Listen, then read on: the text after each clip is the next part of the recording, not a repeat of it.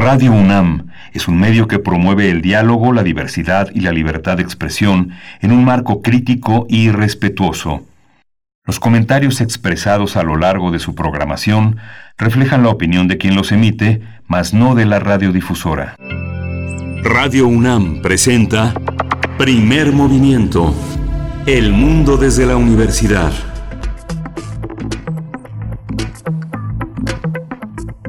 Muy buenos días, bienvenidos, bienvenidos el lunes, hoy es lunes 19 de octubre de 2020, bienvenidos, bienvenidas a Primer Movimiento, estamos en Radio UNAM, eh, totalmente en vivo, aquí en las frecuencias universitarias, el 96.1 de FM, el 860 de AM y estamos también en www.radio.unam.mx. Frida Saldívar en la producción ejecutiva esta mañana. Un saludo hasta allá, hasta cabina, donde está eh, con Socorro Montes en los controles técnicos. Todo el equipo de primer movimiento, pues listo, porque un, un lunes solo se puede afrontar en comunidad. Así es que, bueno, también doy la bienvenida a mi compañero Miguel Ángel Quemain. ¿Cómo estás? Miguel Ángel. Hola Berenice, buenos días, buenos días a todos nuestros radioescuchas. Hoy tenemos eh, muchas actividades en la UNAM. Justamente hoy hay un homenaje uh, al doctor Guillermo Soberón eh, que eh, preside el doctor Enrique Graue Vigers. Lo van a acompañar Gloria Soberón. Eh, los rectores Juan Ramón de la Fuente, José Narro, eh, va a estar Diego Valadez, eh, Teresita Corona Vázquez, Jorge Volpi, Héctor Fernández Varela, Jaime Martuchelli, Imelda López Villaseñor, Leonardo Lomelí, un homenaje que se realizará a través de la red de Facebook UNAM Global, un homenaje sentido que ya inició desde el mismo día en el que se dio la noticia de su fallecimiento. Un rector importante va a ser una de las actividades importantes de este día en nuestra máxima casa de estudios. Por supuesto, Miguel Ángel, bueno, hay que decir que eh, se llevará a cabo al mediodía eh, el día de hoy lunes, una transmisión que se podrá seguir por el canal de YouTube de UNAM Global TV eh, y lo encuentran así, de esa manera en YouTube. Eh, también por TV UNAM, por supuesto, en el canal 20.1 de la televisión abierta. Y bueno, eh, daremos, daremos seguimiento a este, pues este homenaje muy eh, merecido completamente para un extraordinario y destacado universitario, pues que, que hizo lo que hizo engrandecer esta, la formación universitaria y a esta universidad también. En fin, un trabajo muy importante que hemos reseñado desde la semana pasada por aquí con especial atención por su fallecimiento, así es que hoy el homenaje a Guillermo Soberón. Eh, también, también en otras cosas, bueno, saludar a la Radio Universidad de Chihuahua que nos reciben por allá a través del 105.3, el 106.9 y el 105.7 para estar juntos en esta hora de 7 a 8 hora del centro, 6 a 7 hora de Chihuahua. Así es que bienvenidos también por allá. Sí, vamos a tener un programa también. Eh, el menú de hoy es eh, medio ambiente. Los lunes tocamos el tema de medio ambiente y hoy vamos a hablar de los plásticos de un solo uso y los mares. Vamos a tratar el tema con Esteban García Peña. Él dirige la campaña de Oceana. Él es biólogo con maestría en ecología y ciencias ambientales. Es un especialista en política y gestión energética y medioambiental. Y después tendremos este seguimiento, bueno, este festejo también del el natalicio de Beethoven. Lo hemos realizado de la mano de Teo Hernández, él es el coordinador del catálogo de música de concierto de la Fonoteca Nacional. En esta ocasión nos habla del estilo heroico de este compositor eh, que fue transformándose poco a poco, particularmente la séptima sinfonía es un buen ejemplo de ello, así es que bueno, esto para nuestra sección La música de las Américas en tus oídos. Vamos a tener en la nota nacional las elecciones en Hidalgo y Coahuila. Vamos a tratar el tema con el maestro Rodián Rangel Rivera. Él es profesor de la Facultad de Ciencias Políticas y Sociales de la UNAM. Él tiene una maestría en Gobierno y Asuntos Públicos por parte de esta facultad y es un especialista en temas electorales y de democracia participativa, Hidalgo y Coahuila. Por supuesto, después tendremos también temas electorales, pero eh, en América Latina, el caso específico de Bolivia, las elecciones presidenciales en Bolivia de este fin de semana. Vamos a conversar con el doctor Rafael Archondo. Él es periodista boliviano especializado en temas políticos. Es doctor en investigación social con mención en ciencia política de la Facultad Latinoamericana de Ciencias Sociales, la Flaxo, con sede en México, y actualmente pues reside en Puebla, donde es profesor universitario. Sí, vamos a tener la poesía necesaria en la voz de Berenice Camacho y hoy es día de danza también. ¿Cómo, cómo se ha portado el tema de la COVID-19 en relación con la, con la danza contemporánea? Eh, la danza en general ha sido una de las eh, artes pues más golpeadas, más eh, con mayor indiferencia, con mayor abandono y vamos a tratar el tema de la danza contemporánea en tiempos de COVID, la danza en las pantallas y su viabilidad con la coreógrafa Lidia Romero, ella es directora del Cuerpo Mutable que justamente hoy estrena un trabajo muy importante, vuelve a la escena Cuerpo Mutable en medio de esta de esta pandemia con un con un estreno y totalmente en pantallas y con Elisa Rodríguez, ella es coreógrafa maestra e intérprete de danza contemporánea y codirectora de la compañía Tango. Así es, después de nuestra mesa también tendremos la sección de cada lunes hacia el cierre, Biosfera en Equilibrio con la doctora Clementina Equigua, bióloga y doctora en ciencias por la Facultad de Ciencias de la UNAM, divulgadora también en, en la revista IOS se llama, sí, ahorita se me fue el nombre, pero es la revista pues que realiza el Instituto de Ecología de la UNAM, una revista digital Vamos a hablar con Clementine Equigua sobre eh, Río de Rapaces, la migración de aves más importante del continente americano.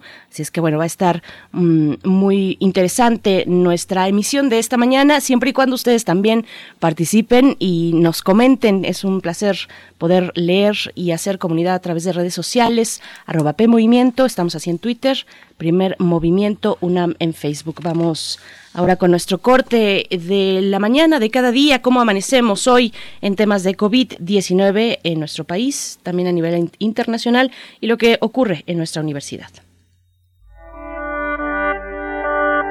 COVID-19. Ante la pandemia, sigamos informados. Radio UNAM.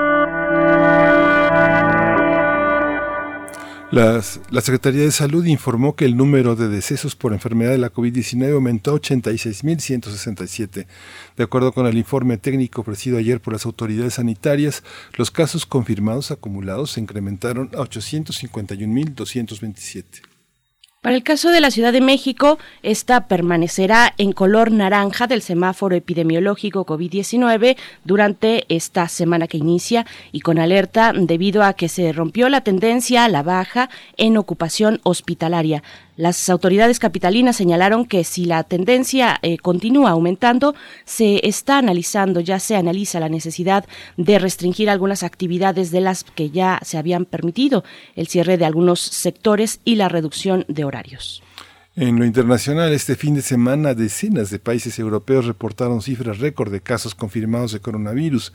Para detener esta segunda ola, algunos gobiernos implementaron medidas muy estrictas.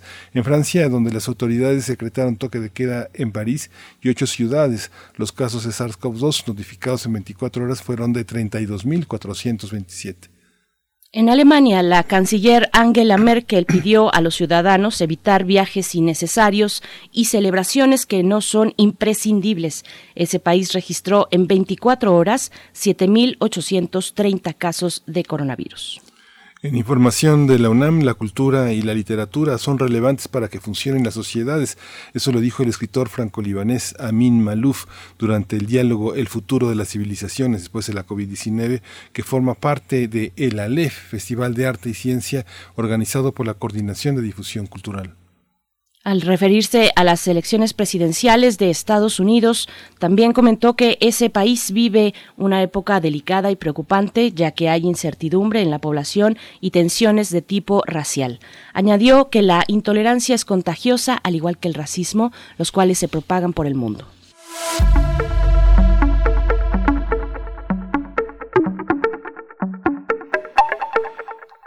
En el marco del programa El sector cultural tras la pandemia, reflexiones críticas, eh, la Cátedra Internacional Inés Amor en Gestión Cultural, en colaboración con la Filmoteca de la UNAM y la Cátedra Extraordinaria Inmar Bergman en Cine y Teatro, organizó el foro Sector Cine y Audiovisual, propuestas para sortear la crisis, que a partir de mañana y hasta el 24 de octubre va a abordar la situación paradójica que vive la industria audiovisual en México. Este foro se realiza en colaboración con la Filmoteca de la UNAM, la Cátedra Extraordinaria Igmar Berman en Cine y Teatro y el Instituto de Liderazgo en Museos AC. En la primera actividad que se realizará mañana, es, esta se titula eh, la COVID en el cine y sus efectos sobre el camino a la equidad de género. Participan en esta Daniela Alatorre, directora y productora, así como Cristina Velasco, también productora. La transmisión en vivo se puede seguir a partir de las 11 de la mañana, el día de mañana, a través de la página de YouTube de la Cátedra Inés Amor. Sí, justamente, y nos vamos a ir con música, vamos a ir con música esta mañana, vamos a escuchar de Morrison's Foto Viva.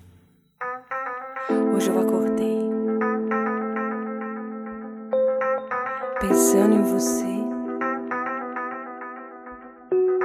pensando no vazio que você deixou.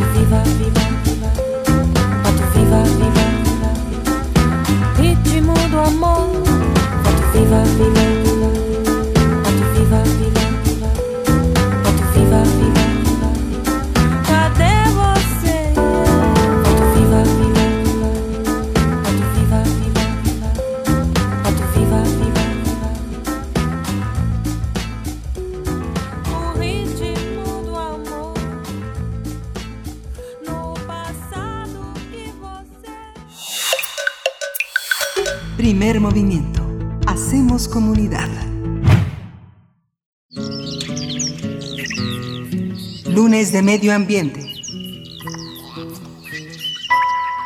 Oceana, organización internacional que se dedica a la protección de los mares, lanzó una convocatoria a nivel nacional para recabar firmas de ciudadanos que serán dirigidas a senadores.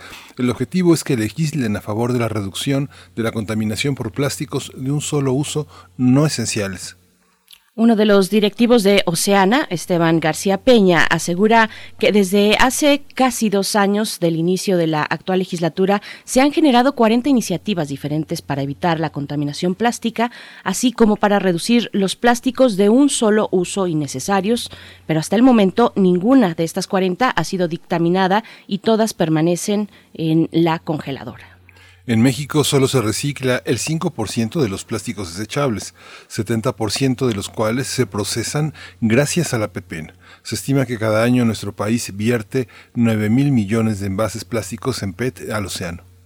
Además, el especialista recordó que el 40% de la producción mundial de plásticos son embalajes, paquetes. Vamos a conversar sobre esta iniciativa de Oceana para exigir al Senado reducir el impacto de estos desechos en el medio ambiente. Hoy nos acompaña Esteban García Peña, él dirige la campaña en Oceana, él es biólogo con maestría en ecología y ciencias ambientales, él, él es un especialista en política y gestación energética y medioambiental.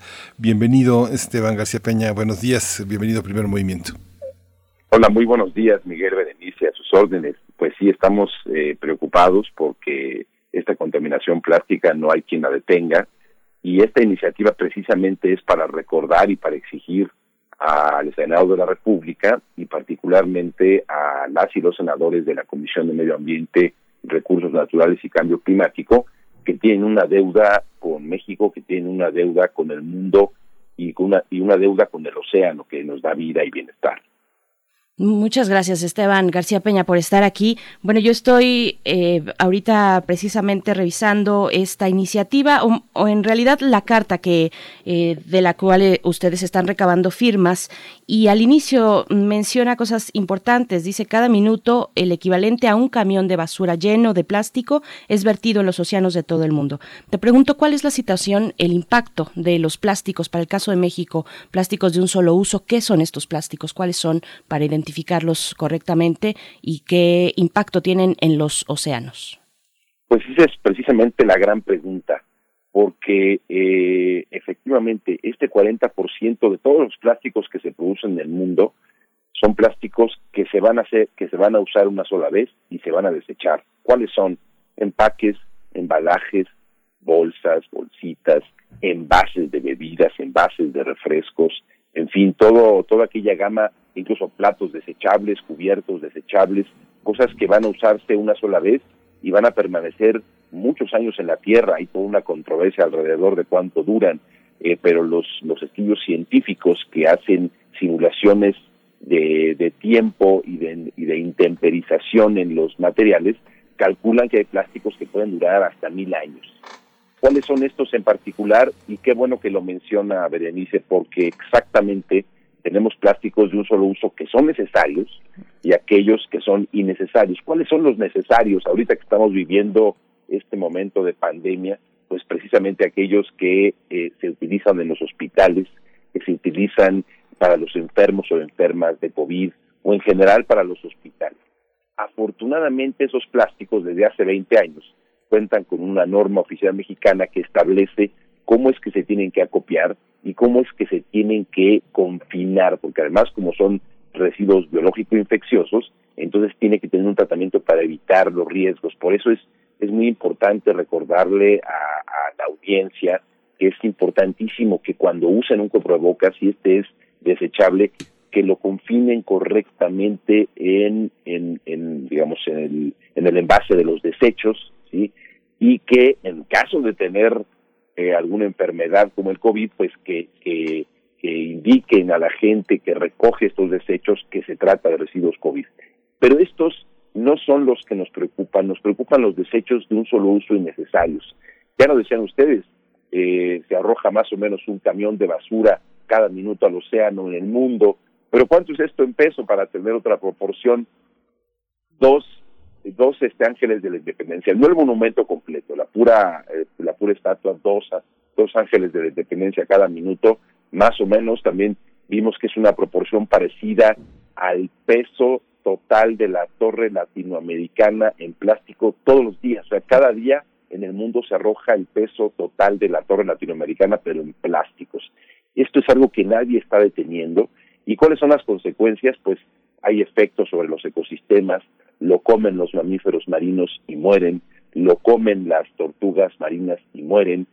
Fue, fue eh, eh, muy mediático y fue eh, tendencia a nivel mundial esta, este video de una, de una tortuga a la que le están sacando un popote de la, de la nariz y se ve en sufrimiento y esa, es esa ya es una historia cotidiana desafortunadamente lo lo comen eh, los peces que nosotros luego nos comemos, entonces también podemos estar ingiriendo plásticos. Y estos plásticos, una vez que entran al sistema marino, se van reduciendo en pequeñas partículas que se, que se llaman microplásticos o inclusive más pequeñas que se llaman nanoplásticos y nunca desaparecen y lo vamos a mantener comiendo y consumiendo y respirando durante toda la vida. Esteban, esta, ¿cuál es la historia en el legislativo? Hay una historia que tiene que ver con la corrupción. Perú sacó una campaña también en Oceana también importante y todo esto tiene que ver con una morosidad en los legislativos para afectar a los grandes negocios. Eh, cuesta millones de dólares para la empresa eh, modificar sus empaques, modificar la manera en la que contaminan el planeta. ¿Cuál es la historia?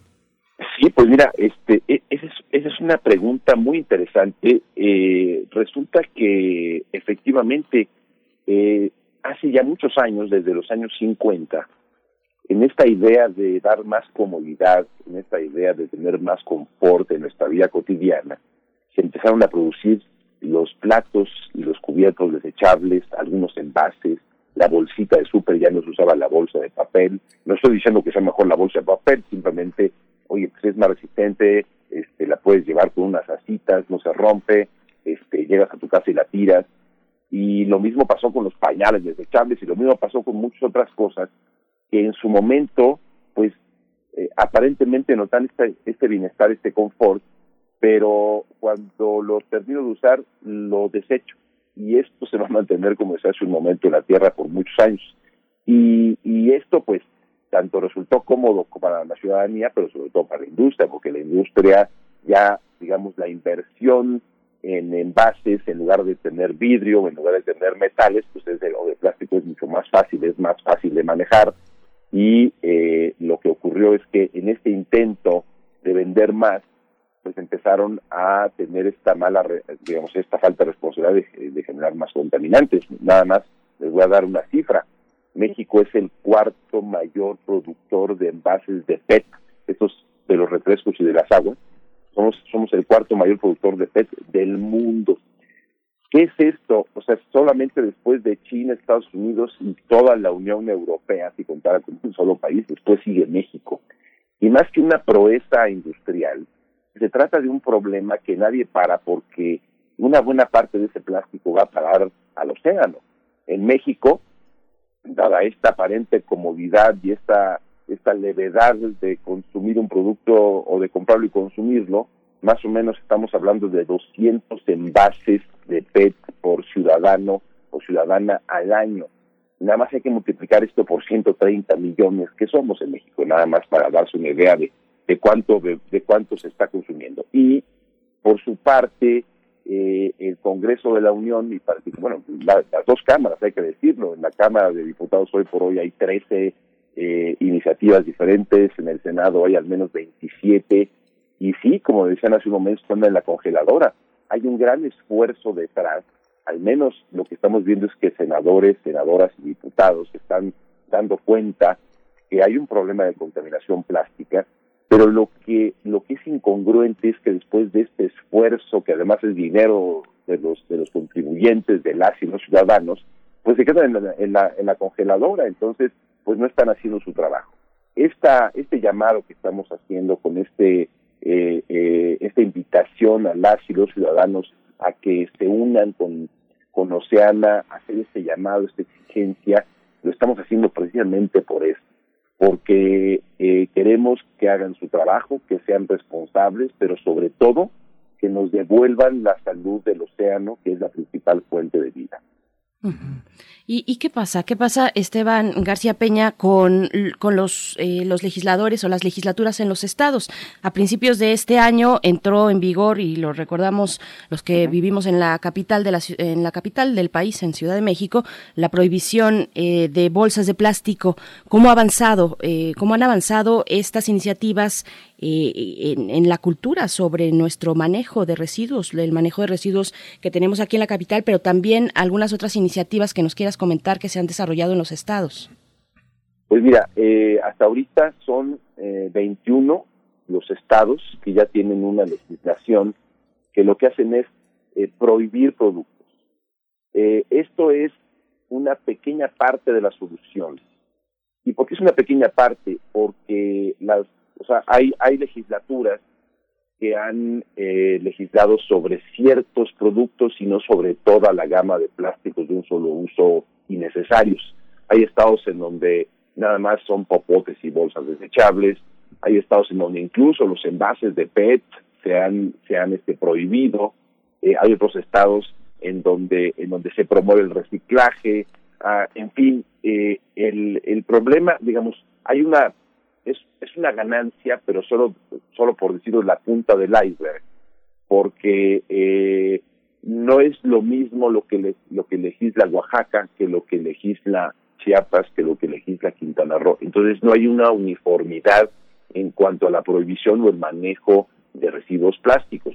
Lo que tiene que ocurrir aquí es que una ley marco, que es una ley general y en particularmente esta reforma que se ha estado trabajando y que está en la congeladora, es a la Ley General para la Prevención y Gestión Integral de Residuos, que lo que hace esta, es, es, es establecer claramente cuáles son las atribuciones de los tres órdenes de gobierno.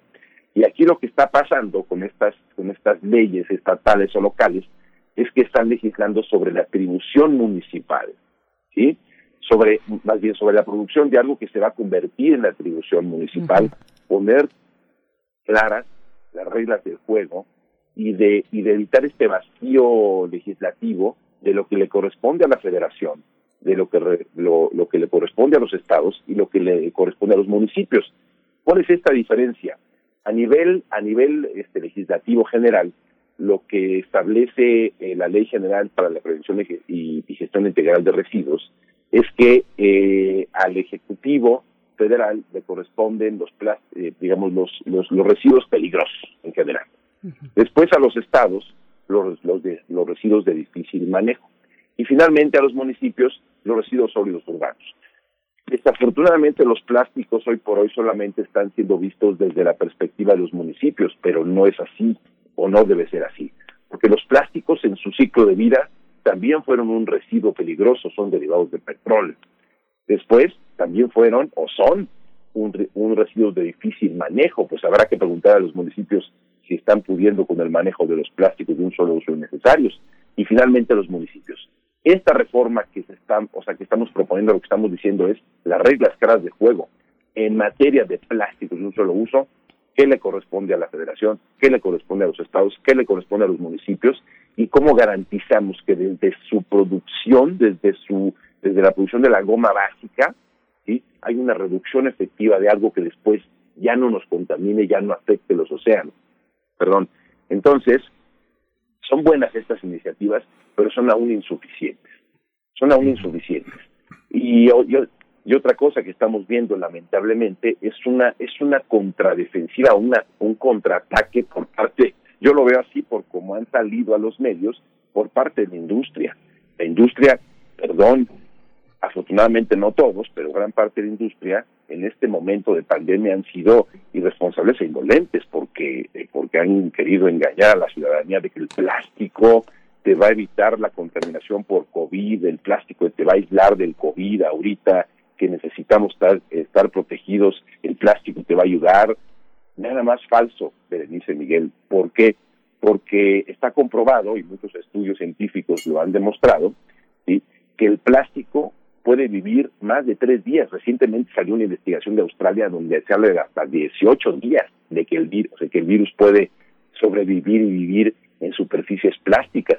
Lo que hoy por hoy nos va a salvar o nos va a, digamos, a prevenir de una contaminación por COVID es la limpieza, es la higiene, es el cuidado, es el aislamiento, es la sana distancia, no son los materiales. Los únicos materiales que aíslan a la gente del COVID son aquellos que se usan en los hospitales, son los cubrebocas, son aquellos que son, que son de uso necesario. Pero los plásticos, las bolsitas, los platitos, los cubiertos, no es así. No es así porque además esos después, imagínense nada más, un, un, un, plato desechable utilizado por un enfermo o una enferma de COVID, después lo van a confinar, lo van a tirar a la basura, y como el virus vive tantos años, después, por ejemplo, las gentes de los centros de confinamiento, de, eh, o sea, las personas que trabajan en los centros de distribución de, residuos, pues lo van a tocar y van a estar en contacto con esto. Entonces, eh, eh, lo mejor para los plásticos es una reducción efectiva, inclusive una eliminación. Ustedes decían desde un principio, más o menos en México se recicla el 5%, digamos, es el, el reciclaje efectivo de los plásticos en un 5%. Bueno, entonces no puede ser que apostemos por el reciclaje. Si el reciclaje solamente va a tener la capacidad de reciclar el 5%, bueno, entonces veamos cuáles son aquellos plásticos que efectivamente se van a reciclar, que van a convertirse en el mismo producto o en un producto con la misma utilidad, ¿sí? que ese plástico puede usarse o puede reciclarse varias veces, y entonces podemos revisar esos plásticos. Pero ¿qué pasa con aquellos que por ninguna razón se pueden reciclar por su naturaleza? Los, em, o sea, los, los, los embalajes, son los plásticos que se usan, que se usan para transportar cosas, o los, o los empaques de los, este, de algunos dulces o cosas. O sea, esos plásticos eh, no, no, no tienen alternativa de reciclaje. Esos plásticos tienen que desaparecer. Tienen que desaparecer porque eh, hoy por hoy, lo, lo decía hace un momento, nos puede dar un bienestar de manera inmediata para ciertas actividades que estoy haciendo, pero después todo nos lo va a regresar un golpe muy feo la naturaleza cuando los, el océano cada vez sea menos productivo, cuando los mamíferos marinos se mueren, cuando las aves este, marinas este, se mueren por comerlo. Nosotros hoy por hoy, las, los ciudadanos y ciudadanas, cuando respiramos, cuando comemos, cuando bebemos sin darnos cuenta, y ya está tan pulverizado ese plástico, estamos consumiendo más o menos entre 5 y 10 gramos de plástico a la semana. ¿Cuánto es eso? Más o menos entre una y dos tarjetas de crédito a la semana que nos estamos comiendo sin quererlo y sin darnos cuenta.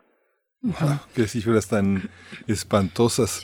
Pero, Esteban, esta, eh, esta historia, te preguntaba sobre la historia de, de la legislación, de las iniciativas congeladas digamos, si, uno hace un rastreo, uno puede saber quién congeló las iniciativas, en qué momento se discutieron y quién las congeló. Ustedes eh, han cabildeado ya, eh, digamos que con legisladores, eh, con autoridades del gobierno federal, ¿la tienen ganada? ¿La tienen peleada? ¿Cómo, ¿Cómo está en ese terreno? Porque entrar así como con una campaña, han cabildeado con académicos, ¿cómo, ¿cómo ha sido este proceso para ustedes? Este proceso ha sido un proceso muy difícil, tortuoso, hay que decirlo de esta, de esta manera. Eh, les voy a contar una historia muy breve. Hace más o menos dos años, el entonces senador Eduardo Murat, que era presidente de la Comisión de Medio Ambiente, tuvo una muy buena idea de hacer una especie de talleres de parlamento abierto para discutir precisamente cómo resolver el problema de la contaminación plástica. Él, eh, un joven eh, inteligente, con mucha, con mucha iniciativa, pues se da cuenta de esta situación y empieza a convocar estos talleres en donde participamos más de 80 representantes de la industria, de sociedad civil, del mismo gobierno federal, eh, desde luego expertas y expertos, y ahí empezamos a discutir los problemas más graves eh, o de dónde venía la contaminación plástica, y es ahí donde se empezó a ver donde se empezó a ver cómo estaba la, este, la cuestión de los intereses. Desde luego nadie quiere que le maten o le, o le quiten su negocio, pero cuando un negocio está afectando a la ciudadanía, pues entonces deberíamos plantear otro tipo de negocios. Y me refiero a los plásticos, a los plásticos de un solo uso innecesarios. Entonces, eh, después de estos talleres, eh, el senador Murat, junto con otros y otras senadoras de otros grupos parlamentarios, sacaron una o elaboraron una de estas 40 iniciativas, que era una muy buena iniciativa en donde, en donde se expresaban los puntos que habíamos discutido durante esos talleres. ¿Qué discutíamos en esos talleres? Bueno, uno, la, la reducción efectiva de los plásticos de un solo uso desde su origen. ¿Qué quiere decir? Desde su producción inicial, desde, desde la goma base que se saca de los derivados, bueno, que es un derivado del petróleo. Para evitar o para reducir la contaminación plástica, nada mejor que reducirlos desde su origen. Segundo, que haya una responsabilidad extendida o diferenciada hacia la industria, hacia quien produce o importa, porque muchos de esos plásticos también se importan. ¿Qué quiere decir esto? Que haya una inversión adicional, digamos, considerable para que los plásticos que importan o producen no acaben contaminando los océanos. Tercero, que existan eh, opciones distintas para el embalaje y transporte de productos como bebidas y alimentos. ¿Por qué? Que no nos obliguen a los ciudadanos a contaminar el océano cada vez que comemos o bebemos. Puede parecer una frase muy trivial, pero es cierto. O sea, muchas veces no contamos con alternativas para, para, para poder elegir de si, si, si compro de una manera, compro de otra, si transporto con una, transporto con otra. Ojo, con esto no quiero decir que estamos a favor de las bolsas de, de, papel o de algodón o de varios usos, porque finalmente eh, lo que queremos es que se elimine la cultura del úsese y tírese. Eso tiene que desaparecer. O sea, la cultura del usar y desechar tiene que desaparecer. Tercero, perdón, cuarto, que queden las reglas claras de qué le corresponde a cada uno de los tres órdenes de gobierno. Les decía hace un momento, hay un vacío legal tremendo. ¿sí? Bueno, entonces todo eso estaba reflejado en esa, en esa iniciativa y desafortunadamente el senador Murat tuvo que dejar su, su, su posición por el regreso del que entonces en ese momento era el titular de esa senaduría y entonces se perdió todo el proceso. Se perdió todo el proceso entre, entre intereses creados dentro del Congreso, ¿sí? Eh, hubo senadoras y senadores que eh, aparentemente apoyaron, pero otros que no apoyaron esta, esta iniciativa, inclusive fueron más proclives a apoyar una iniciativa que surgió de la industria, que es, que es la iniciativa de la Ley General de- para la Economía Circular, pero que nada tiene de economía circular, es una ley que lo que pretende es eh, darle nuevo valor a la incineración del plástico, es eh, no, no disminuir los plásticos, sino simplemente meterlos en esta en esta lógica de la economía de, de, voy a voy a colectar y voy a reciclar. Oye, si no tienes capacidad de reciclarse, si mucho de lo que reciclas no vuelve a ser lo que era antes, por ejemplo, un envase de PET, un envase de PET se usa, se recicla y no me están viendo, pues estoy poniendo entre comillas, y se va a convertir en un tapete, se va a convertir en el envase de un shampoo, se va a convertir en otra cosa, pero no en lo que era, por lo tanto no se va a reducir la producción de esos plásticos. Y finalmente otra cosa que, nosotros estamos viendo y que está en esta en esta solicitud, en esta exigencia al Senado es, a ver, si vas a legislar también tiene que evitarse a toda costa la incineración de los plásticos o que la incineración de los plásticos sea la última alternativa de confinamiento, porque finalmente es un derivado de petróleo. Entonces, sí hay un fuerte cabildeo. Nosotros hemos cabildeado, sobre todo en el Senado de la República. Hemos tenido algún acercamiento con la Comisión de Medio Ambiente en diputados, pero eh, las iniciativas más fuertes o que tienen más, eh, digamos, en donde hay más controversia, sobre todo con la industria, es en el Senado de la República. Entonces, aquí eh, lo que nosotros decimos es, a ver, trabajemos juntas, juntos, ¿sí? Eh, así como lo hicimos en, el- en los talleres de Parlamento Abierto que convocó el senador Murat, para sacar una ley que sea lo mejor posible para todas y todos, que garantice esta reducción, que le dé más responsabilidad a la industria, ¿sí? pero que por fin tengamos una ley que dé certeza ¿sí? a los tres órdenes de gobierno y que nos dé certeza de tener un océano limpio. Sí, sí hay un cabildeo muy fuerte. Nosotros estamos trabajando o hemos estado en comunicación muy, muy, muy intensa con el presidente de la Comisión de Medio Ambiente, con el senador este eh, Raúl Bolaños Cacho, eh, con la con la Secretaría Técnica. Eh, se conformó un, este una iniciativa de un, o una agrupación nacional muy fuerte que se llama Alianza México sin Plástico, que conformamos más de 200 organizaciones de la sociedad civil que también estamos trabajando por ese frente con el con el Senado la, el Senado de la República y queremos también hacer frente a este a este a veces eh, eh, hostil digamos eh, cabildeo por parte de la industria que por una parte critica los esfuerzos de sociedad civil critica los esfuerzos de la ciudadanía eh, inclusive sobaja nuestra capacidad para trabajar técnicamente sí eh, y, y, pues bueno, eso es, eso es lo que está pasando, ese es, ese es el escenario que ocurre, que no es nada diferente a lo que ha ocurrido con muchos otros sectores, o sea, ocurrió seguramente, bueno, ocurrió en los años, desde los años 60, 70 en Estados Unidos con el sector cigarrero, lo mismo ocurrió aquí en el, con el sector cigarrero, este, lo mismo ocurrió con el tema de los alimentos este, con, eh, con valores nutricionales muy bajos. Sabemos que nos estamos enfrentando a un cabildeo muy poderoso por parte de la industria, pero para nosotros lo más importante es que nuestras hijas, nuestros hijos, nosotras, nosotros mismos, tengamos un océano limpio. Así es, pues Esteban García Peña, mm, ya se nos acaba el tiempo, pero mm, brevemente te pido, coméntanos cómo nos acercamos a esta iniciativa, cómo apoyamos los que queremos sumarnos también. Muchas gracias, Berenice. Pues eh, invitamos a todas y a todos. Sabemos que es un proceso, a veces, a veces, este, no es tan fácil entrar a redes sociales y buscar o, o ahorita que terminamos la, este, la, entrevista, ya la gente se lo olvida, le pedimos a la audiencia, a ustedes mismos, que entren a nuestras redes sociales. Estamos como Oceana México en Twitter, en Facebook, en Instagram, y ahí van a encontrar la liga, o también nos pueden, este, con el hashtag no eres tú, es el plástico, todo, todo seguido, no eres tú, es el plástico. Ahí van a encontrar una liga y también en la página de internet www oceana.org, ahí van a encontrar una liga que los va a llevar hacia donde está el oficio o es una carta en donde lo van a poder leer y lo firman, lo firman con su correo electrónico, con su nombre, ¿sí? Este no tienen que poner su nombre completo si no si no quieren, ¿sí? Y una vez que firman esta carta, dan este clic y esa carta va a llegar directamente a cada uno de los 16 miembros de la Comisión de Medio Ambiente en el Senado, en el Senado de la República es muy simple, no les va a tomar ni dos minutos entrar a sus redes sociales, su Facebook, buscan Oceana México y van a encontrar la liga, ¿sí?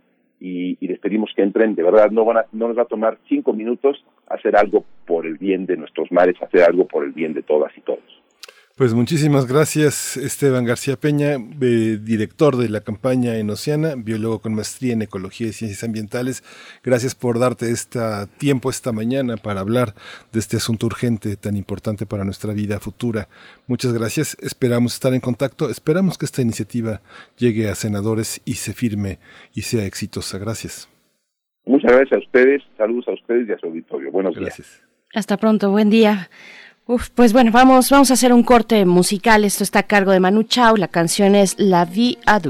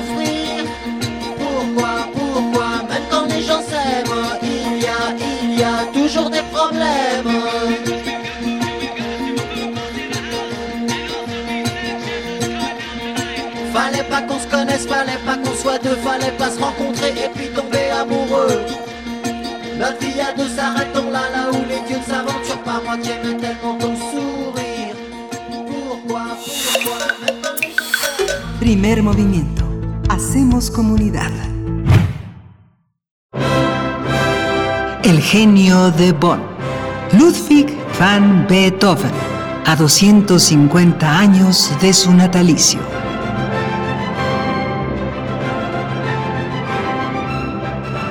Y seguimos en este recorrido de celebración de un gran compositor, eh, Beethoven. Seguimos además de la mano de Teo Hernández, coordinador del catálogo de música de concierto de la Fonoteca Nacional, que nos ha llevado en estas emisiones pues a descubrir eh, a- con mayor profundidad y desde ángulos distintos la obra precisamente de Beethoven. Y en esta ocasión eh, pues abordaremos el estilo heroico de Beethoven y su transformación, particularmente con el ejemplo de la séptima sinfonía. Teo Hernández, ¿cómo estás? Bienvenido a Primer Movimiento.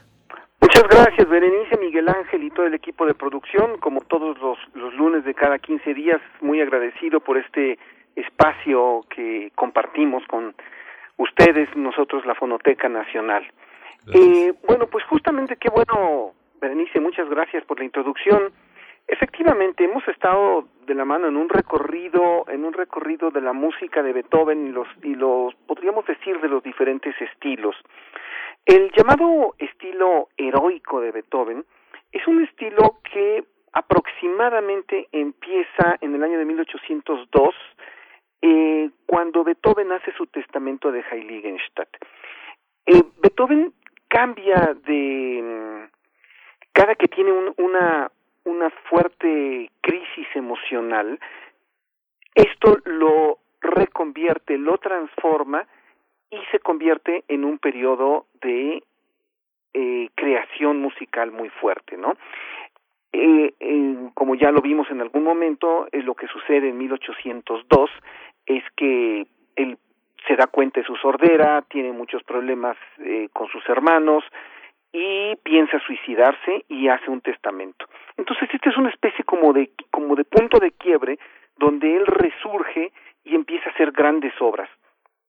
Eh, se le llama también un poco estilo heroico por por la cuestión de que él se piensa a sí mismo como como un héroe y hay una, una relación muy interesante en eh, por ejemplo, él cómo se relaciona con los que él piensa sus héroes, como en un principio Napoleón Bonaparte. En la tercera sinfonía, muy al estilo de lo que hace de lo que hace Mahler en su primera y su segunda sinfonía, bueno, más bien Mahler hace como Beethoven, él piensa se piensa a sí mismo como un héroe, un héroe que se muere y después renace. Esto lo vemos en la tercera en la tercera sinfonía, donde donde hay incluso una marcha fúnebre y después un resurgimiento. Hemos visto todas las, eh, bueno, no todas, pero varias de las obras y de, y de la efervescencia creativa que, por ejemplo, tiene en el periodo de 1806, donde hace el cuarto concierto, el concierto para violín, empieza a crear la quinta sinfonía, o sea, hay periodos de efervescencia creativa muy grandes. Pero hacia 1813 aproximadamente empieza a cambiar esto, esto que muchos han, han dado a llamar como el periodo heroico de Beethoven. Eh, hay una transformación. Quizá uno de los puntos de quiebre es justamente lo que vamos a oír ahora, que es la séptima sinfonía. La séptima sinfonía fue compuesta en 1811-1812, fue dedicada, como todas las, obras de Beethoven, a un amigo, en este caso fue el conde Fries, y se estrenó en 1813 dirigida por el mismo Beethoven. Esto es muy interesante porque Beethoven seguía componiendo y tratando de dirigir sus obras a pesar de que ya tenía una sordera avanzada, para lo cual la orquesta estaba liderada por un amigo suyo, Ignaz Schupanzig, que era un violinista mm, muy avesado que incluso eh, tenía tenía un cuarteto importante. Eh, ¿Por qué digo esto? Porque evidentísimamente Beethoven podía dirigir, pero eh, había alguien que estaba al frente de la orquesta como organizando porque ya tenía serios problemas de, de sordera. Eh, la, la, Sinfonía Séptima está, está compuesta para dos flautas, dos oboes, dos clarinetes, dos fagotes, dos cornos, dos trompetas, timbales y cuerdas. Como podemos darnos cuenta por esta, por esta orquestación, ya empieza a tener una mayor cantidad de instrumentos de aliento y eh, una orquestación un poco, un poco más grande. ¿Qué significa componer una sinfonía como la séptima en estos momentos? Bueno, un poco el mercado, eh, como ya hemos comentado en otras ocasiones, empieza a cambiar. ¿Qué sucede? En realidad hay pocos conciertos sinfónicos. Entonces, cuando se dan, se tienen que dar bajo ciertas condiciones específicas y todavía no hay orquestas fijas como nosotros las consideramos hoy en día. Entonces se tienen que formar a veces con algunos aficionados, eh, eh, con miembros de, de, los cuartetos.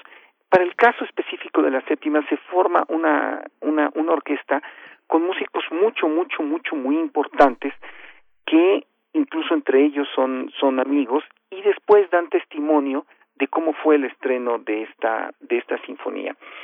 Eh, como ya dije, empieza a cambiar, este es como el último momento sinfónico de Beethoven donde está este estilo heroico.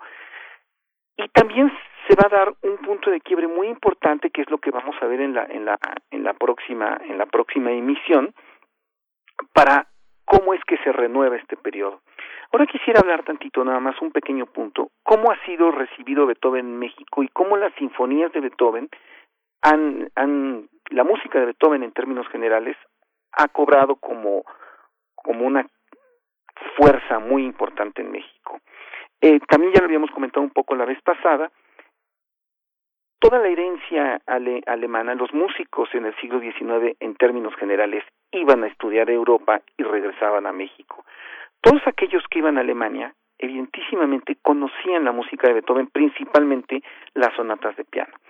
Eh, Julián Carrillo va a estudiar a um, Alemania, él está en la Gewandhaus de, de Leipzig, bajo la dirección de Arthur Nikisch, y cuando regresa, decide formar una orquesta, forma la orquesta de Beethoven y empieza a, estrenar varias de las de las de las sinfonías. Hay músicos que van a, Europa que estudian piano y cuando regresan ponen en su repertorio música de Beethoven para piano.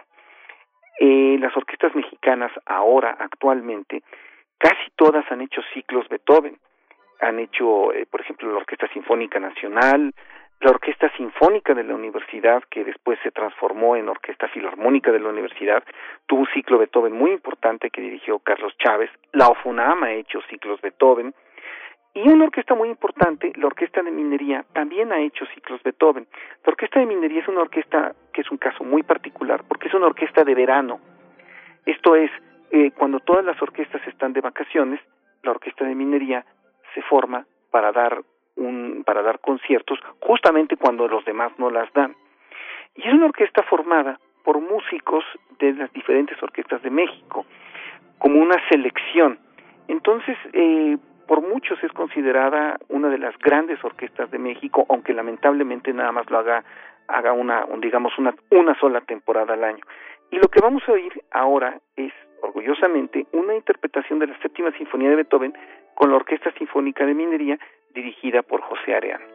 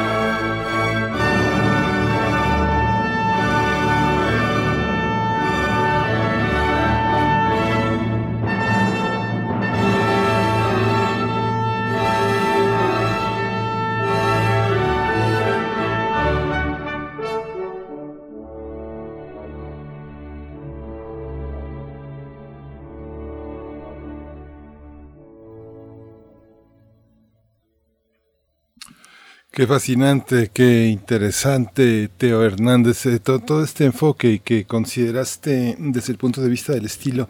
Fíjate que eh, Richard Sterba, eh, yo no sé si ubicas, él, publicó en Panteón una biografía que se llama Beethoven a Gesnifio, que es una visión psicoanalítica de la de Beethoven. Fue, fue un, un acontecimiento interesante, sobre todo porque Freud había hecho una elaboración entre la sordera y el silencio eh, en el aspecto de, la clínica y Beethoven pues fue uno de los músicos que, que le llamó la atención sobre todo por el impacto que tuvo en Viena junto con otros grandes artistas que tenían eh, rasgos que podían permitirse al psicoanálisis interpretar, interpretar, interpretar. Efectivamente, sí, hay, hay mucho que analizar sobre cómo es que Beethoven tiene periodos, de creación eh, a partir de crisis emocionales. Eh, lo que vamos a ver, un poco les, les adelanto, es la otra gran crisis emocional de Beethoven, que da lugar a otro periodo creativo y a una transformación, es justamente la que tiene que ver con sus relaciones amorosas, digámoslo así, eh, y particularmente una, una que es el digamos el misterio este de la de la amada inmortal no eh, lo que lo que mencionas es, es, totalmente cierto en, en cuanto a cómo es que se aborda psicoanalíticamente a un compositor.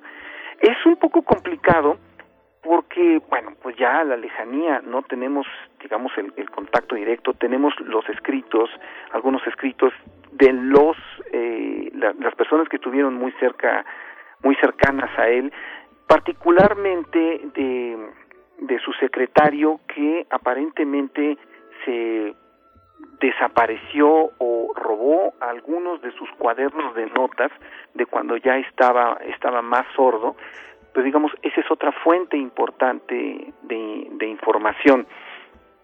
Eh, lo de lo del sobrino es es otro otro otro acontecimiento porque Beethoven nunca se casó.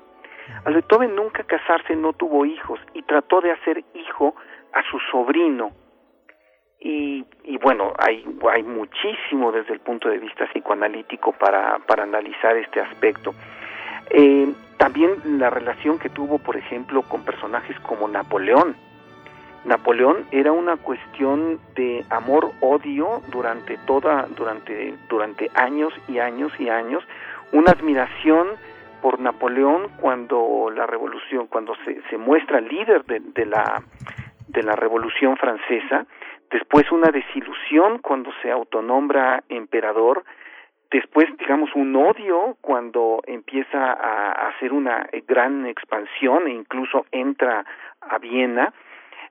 Y, y nosotros pensamos ahora que, que fue todo el tiempo una cuestión de odio inmediato cuando se autocorona emperador, no, eh, Beethoven intenta incluso ir a vivir a Francia. O sea, Beethoven trata de salir de, de Viena para en busca de mejores oportunidades económicas y una de las en las que tiene puesta la mira es en Francia. Sí. Otra es en Rusia, como ya lo habíamos lo habíamos mencionado anteriormente. Una serie de amigos de Beethoven se juntan y tratan de darle una pensión para que él como digamos figura y tesoro nacional se quede en, en Viena para hacer el, y que él haga su propia música sin compromiso. En este sentido, eso es un impacto muy fuerte, no solo para la vida de Beethoven, sino en términos generales para la vida de los compositores, porque lo único que se le exige a Beethoven es que se quede ahí. Que se queden bien. Y que se le dé un dinero. Esto porque es totalmente diferente porque entonces se, se convertiría prácticamente en el primer compositor que no tiene un compromiso con un con un este por ejemplo con un noble o con la iglesia y se y él se convertiría en una persona autónoma. Sí. Entonces esto es bueno es rarísimo y muy interesante no también. Teo, pues muchísimas gracias. Lo dejamos traía justamente a Freud, porque de las pocas cosas que comentó Freud es que Beethoven era sordo, pero no para la música. Aunque no fue un gran aficionado de Beethoven, sino de Mozart y de Wagner, pues eh, es, es, una presencia interesante. Hay cosas para las que somos sordos. Beethoven no lo era para la música. Muchas gracias, Teo Hernández. Nos escuchamos dentro de 15 días. Y aprovecho para despedir a la radio universitaria de Chihuahua, pedirle a nuestros radioescuchas que se queden aquí, que se queden aquí en Radio NAM y que regresen aquí a Primer Movimiento. Nos escuchamos a la siguiente hora.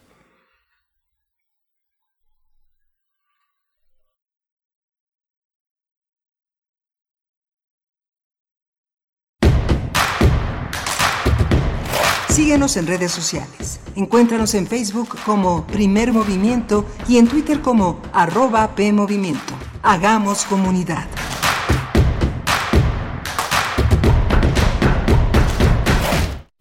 El distanciamiento social y el aislamiento son medidas necesarias para los tiempos que vivimos. Y donde el ocio aparece, la cultura llega a sanar. Cultura UNAM pone a tu disposición el programa Cultura UNAM en Casa, una programación variada de actividades a distancia, a las cuales puedes acceder por distintos medios digitales, artes visuales, música, danza, teatro, cine, literatura, cursos, talleres y más. Busca las distintas opciones que hemos preparado para ti en TV UNAM, Radio UNAM y en culturaunam.mx. En redes sociales puedes estar al tanto de las actividades con el hashtag Cultura UNAM en casa. Fomentamos el acercamiento social frente al distanciamiento físico. Cultura UNAM.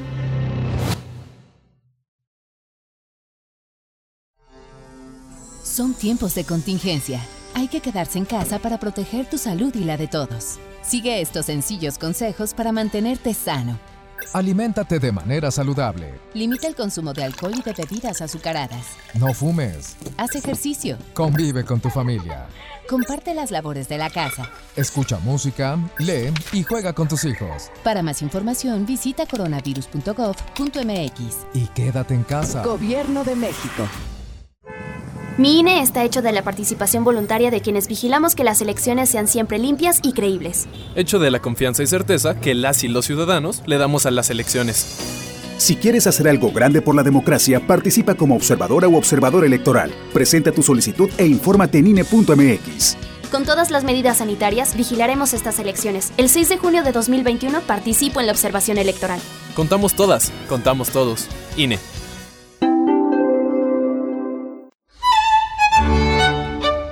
En la imaginación surgen las notas que quedan escritas para siempre en una partitura. Desde ese momento, sin importar cuándo fueron creadas, al tocarlas, se vuelven tiempo presente. Muchos instrumentos se juntarán en el mismo espacio y a una señal nacerá la pieza que entrará por tus oídos. Súmate a la experiencia de revivir la música. Escucha a la OFUNAM todos los domingos a las 12 horas por el 96.1 de FM. Radio UNAM, Experiencia Sonora.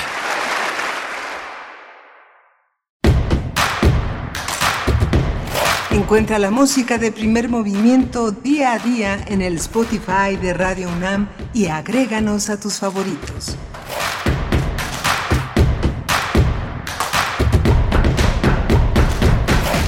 Hola, buenos días. Este lunes 19 de octubre a las 8.05 de la mañana regresamos aquí a la segunda hora de primer movimiento. Bienvenidos, bienvenidas.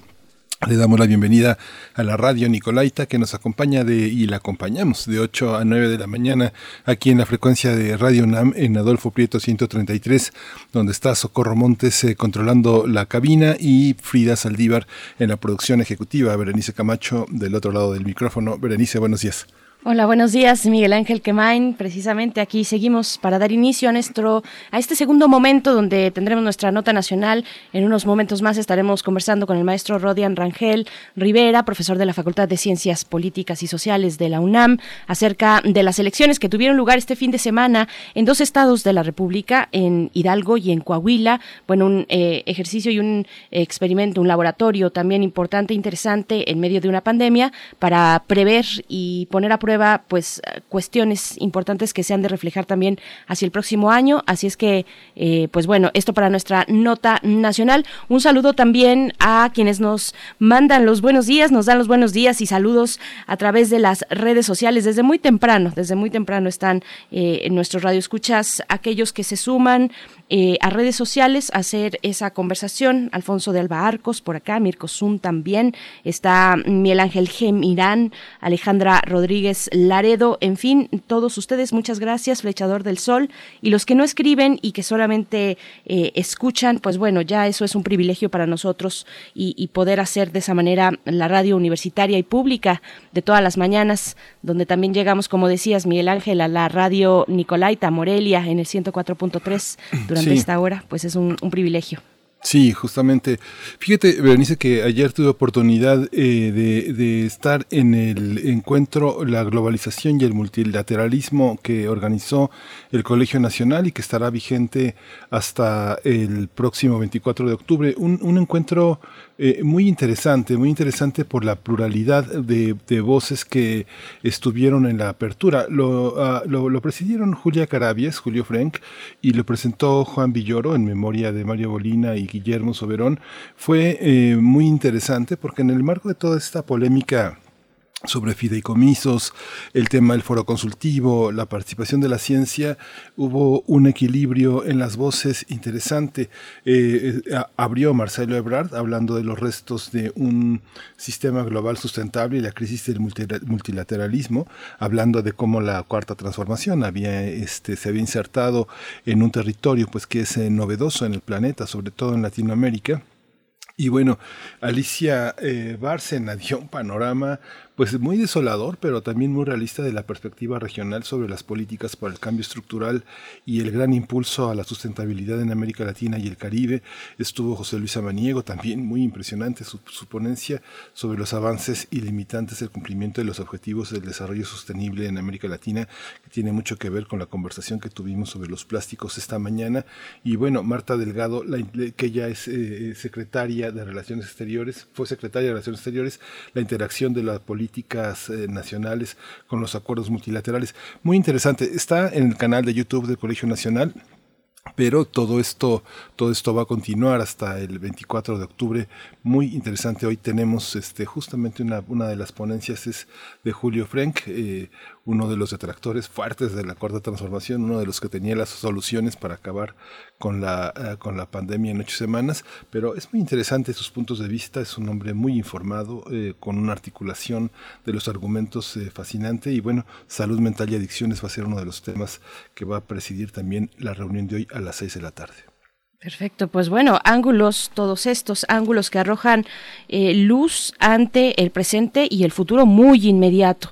Los meses por venir se muestran y, se antojan como meses muy complejos donde probablemente eh, precisamente esta mira, esta mira regional será eh, muy importante para sacar adelante pues este desarrollo, si se puede sostenible, pues bueno, de eso se trataría Miguel Ángel, pero el desarrollo de la de la región que ha sido pues golpeada como lo sabemos por esta pandemia, por el encierro, por eh, la clausura de, tantas actividades comerciales y pues nos espera todavía, eh, pues esperemos que no de, esa manera, pero lo vemos de manera rotunda, pues de forma rotunda en, Europa esta segunda ola, ojalá sea diferente eh, para el caso de la región latinoamericana, pero bueno, vamos, vamos poco a poco.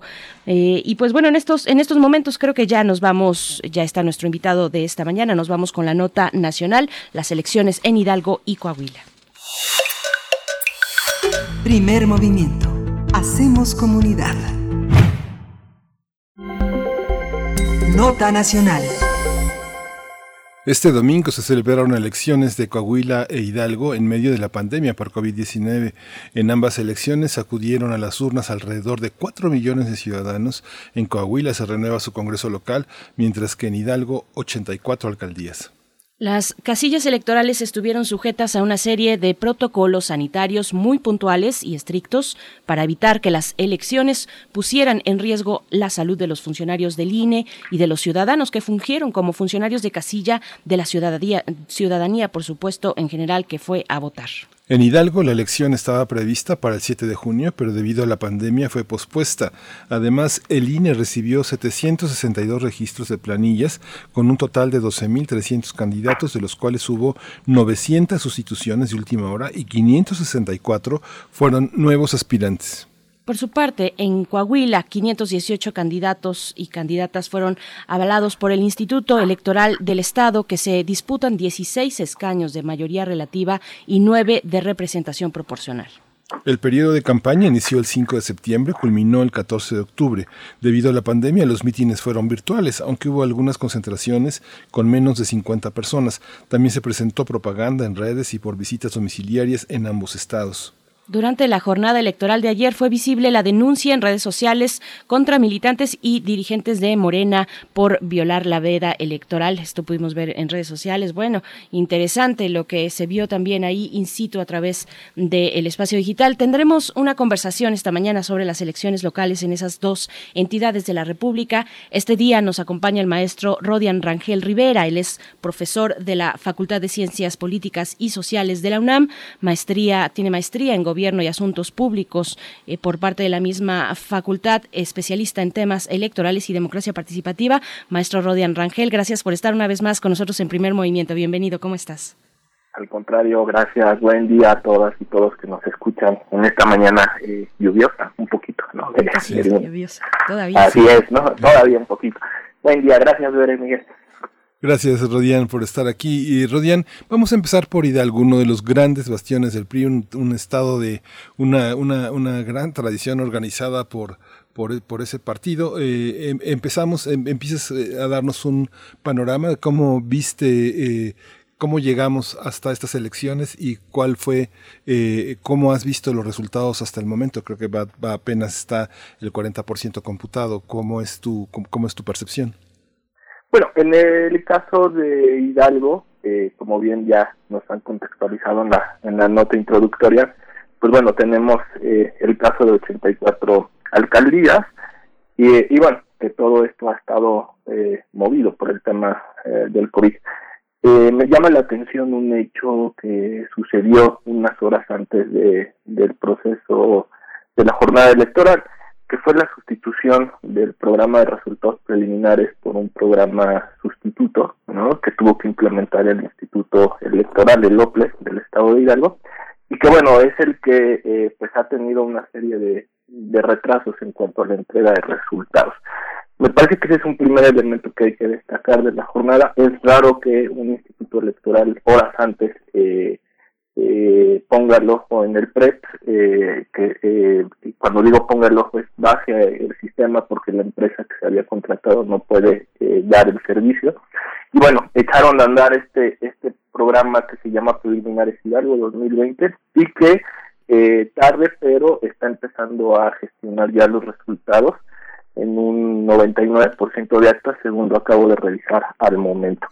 ¿Qué nos regala Hidalgo? Nos regala una participación, eh, según estos datos preliminares, del 48.96% por parte de la población y efectivamente vemos el triunfo del Partido Revolucionario Institucional en 32 de las 84 alcaldías, ¿no? Eh, el resto ya se reparten entre el PAN, PRD, Partido Verde y Morena, pero data eh, y destaca también como segundo dato dentro de esta jornada, pues el triunfo del PRI en 32 de los 84 municipios, ¿no?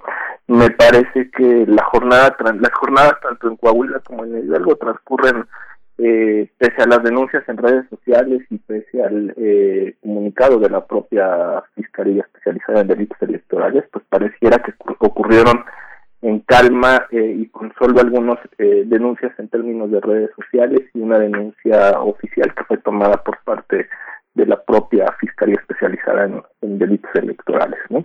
Este es el caso de, de Hidalgo, eh, un, un estado que, como ya bien lo comentaban, y en este caso los dos estados, tanto Coahuila como Hidalgo, pues son estados con un fuerte eh, arropaje priista, son estados que culturalmente, social y políticamente no han pasado por un proceso de alternancia política, por ejemplo, y que eso demuestra pues la, la lealtad del electorado, eh, vamos a llamarlo, eh, al, del electorado de estos estados al Partido Revolucionario Institucional, ¿no?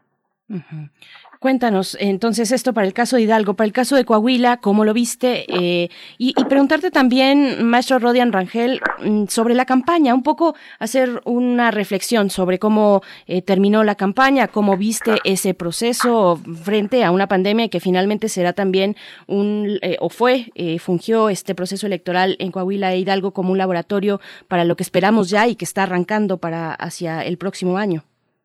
Efectivamente, y es bien importante esta pregunta, a ver, porque en términos de eh, la pandemia, pues vimos eh, o se vieron eh, campañas así con espectaculares tradicionales, ¿no?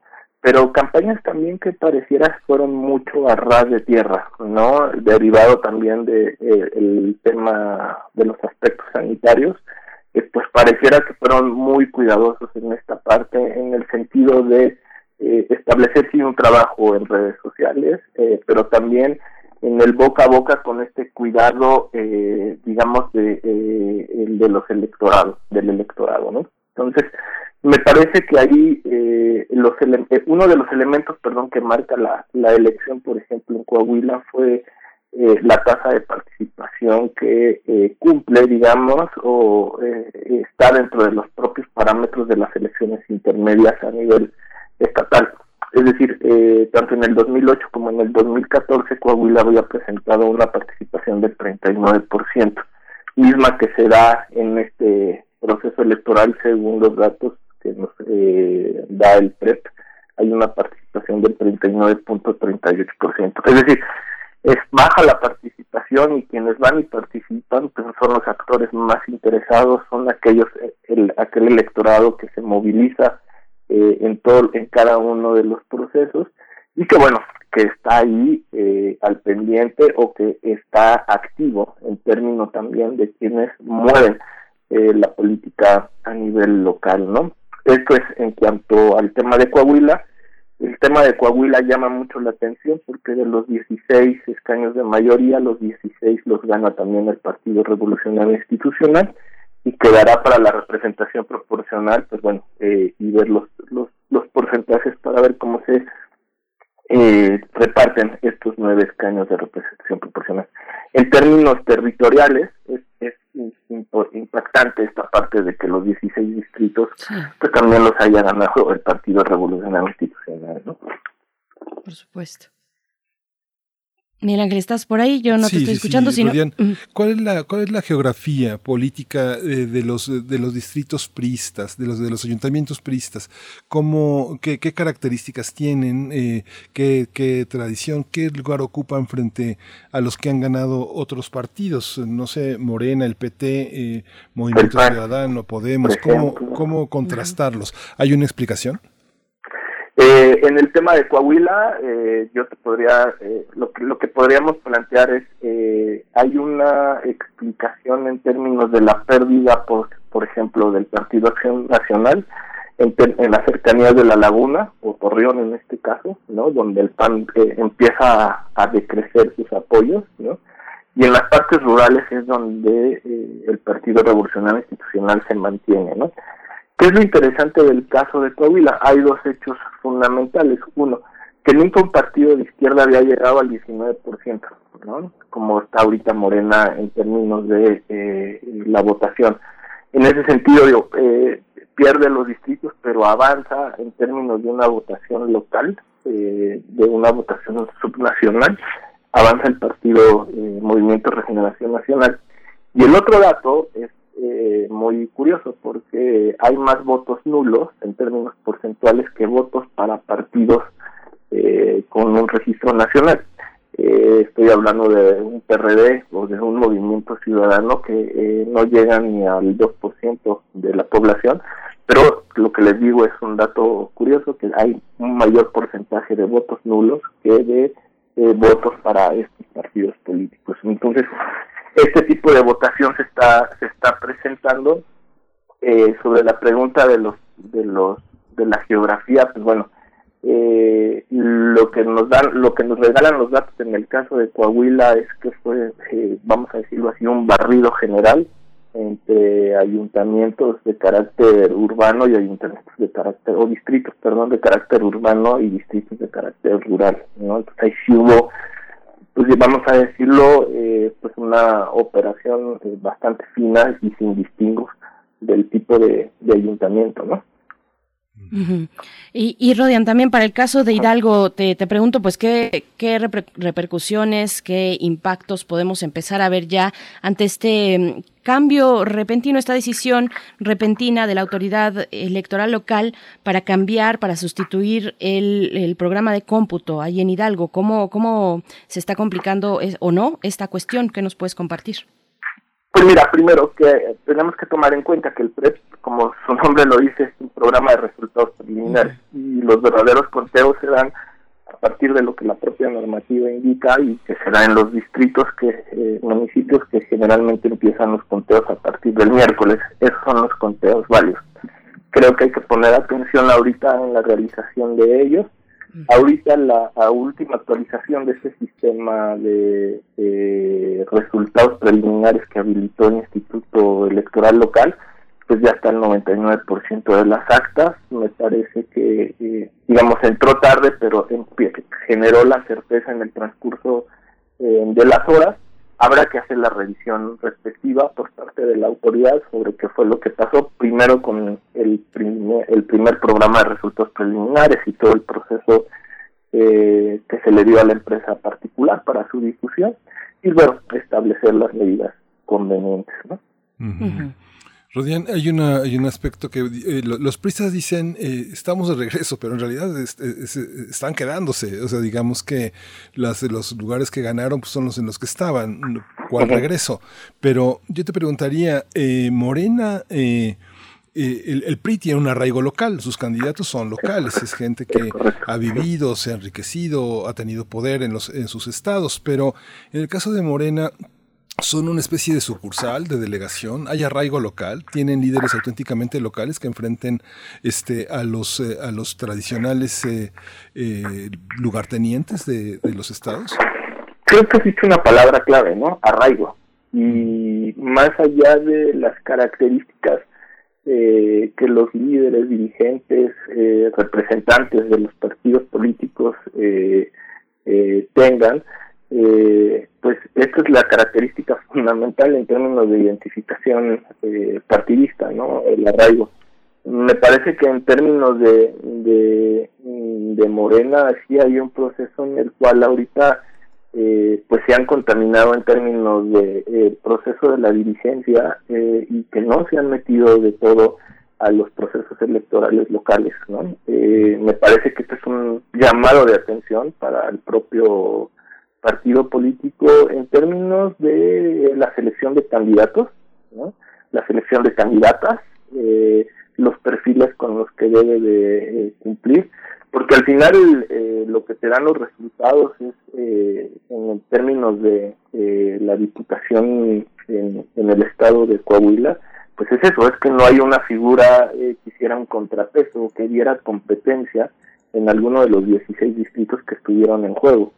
Eh, me parece que ahí es un elemento clave, un segundo elemento clave, perdón, es pues algo que, que se dice eh, en voz alta y se piensa es la presencia también del español obrador en la boleta eh, y bueno eh, que eh, sin Andrés Manuel eh, o Morena pues el tema del juego político también es bastante complicado no me parece que lo que hoy vemos es que Morena esta relación eh, Morena Andrés Manuel, eh, hay que analizarla al pie de la presencia o no de, de, Andrés Manuel en las boletas o en el juego electoral, ¿no? Porque sin el juego, sin la presencia, pues ya estamos viendo los resultados. ¿no?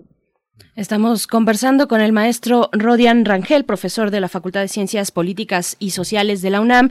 Y, y bueno, muy... elemento, perdón. Sí, no, pero, adelante, adelante. Y un tercer elemento que sí. quisiera plantear también pues, tiene que ver con la profesionalización o la institucionalización propia de Morena, ¿no? Uh -huh. En cuanto a los cuadros y las dirigencias que tiene, que tiene que formar de aquí a futuro, ¿no?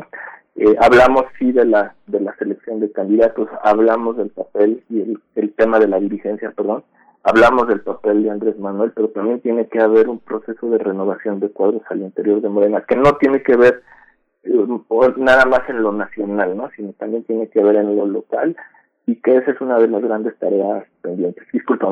No, al contrario, es muy importante lo que nos dices, esta cuestión, en qué se perdió Morena o en qué momento pierde la brújula. Es un, es un partido re relativamente joven si lo comparamos, por ejemplo, por supuesto, con el PRI, pero tiene una vida política eh, muy intensa, muy, muy interesante también, pero los hemos visto en estos momentos sin eh, dando tumbos un poco eh, de, respecto a su vida interna y es muy interesante lo que mencionas, un impacto en estas elecciones que ya se empiezan a ver eh, en, estas, en estos dos estados de la República, un impacto que ha tenido la desorganización o esta eh, situación imperante en la vida interna de Morena en respecto al resultado electoral. Y, y te pregunto, eh, con estas tendencias que ya empezamos a tener sobre los resultados en Coahuila y en Hidalgo, pues qué juego político da dan estas tendencias a la composición política nacional a nivel pues nacional cómo se va a reflejar esto también de cara a las elecciones del próximo año mira yo más que tendencias eh, yo hablaría de que esto es una especie de diagnóstico no eh, no, no lo llamaría no, no jugaría en el tema especulativo de esto y es una tendencia no yo creo que a partir de estas dos de estos dos procesos eh, electorales eh, los partidos tendrán que asumir y realizar eh, un autodiag un diagnóstico de sus propias de sus propias eh, decisiones de sus propias conductas de sus propias estrategias que van a tener que echar a andar. Y lo digo por las particularidades de los estados no vuelvo a, al tema no eh, históricamente Coahuila eh, e Hidalgo pues eran pues son estados que no han pasado por procesos de alternancia que están fuertemente arraigados eh, a una lealtad o a una cultura partidista ya identificada y que pues en ese sentido eh, compararlas con otros estados pues generan eh, me parece que no va la, la comparación. Eh, hay estados eh, también con una fuerte que el próximo año 15 gubernaturas eh, van a estar en juego pero que también tienen otra distinción u otros colores u otras lealtades y hay que ver cómo se da ese proceso de composición. Lo otro que hay que entender es que son procesos locales y el próximo año vamos a tener un proceso eh, de carácter nacional. Me parece que estas dos elecciones en términos locales, eh, tomando, digamos, ahora sí que esta distancia, ¿no? Eh, pues nos sirven eh, para empezar a perfilar estrategias, para diseñar eh, rutas de acción que los propios partidos políticos van a echar a andar. Una, una de estas, por, por ejemplo, es la estrategia de las alianzas de algunos partidos que están sacando votaciones pues muy pequeñas, como puede ser el PRD o el, Movimiento Ciudadano, en algunos estados del norte del país, ¿no? Que si no van en alianza no van a poder eh, obtener, por ejemplo, los umbrales de 3% para eh, tener el registro. Y ese es eh, uno de los temas en los cuales también podrían aliarse en un momento determinado con el propio Partido Acción Nacional.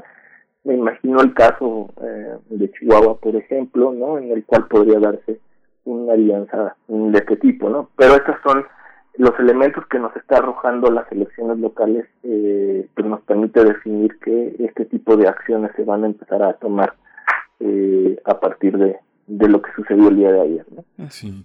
Un aspecto, Rodián, que mencionaste, mencionaste la palabra candidata candidata y en, eh, por, por, al menos eh, 18 municipios se incluyen descalificaciones a mujeres. Hay, hay quejas levantadas en la que se han eh, comportado con descalificaciones por ser mujeres, informes sobre la vida privada de las candidatas, la constante relación por haber sido postuladas por hombres con poder o agresiones directas, incluso amenazas de muerte. Las, la el tema político contra las mujeres sigue siendo como una de las constantes. Y bueno, todo esto se ha llevado a la Fiscalía de Delitos Electorales previo a, la elección.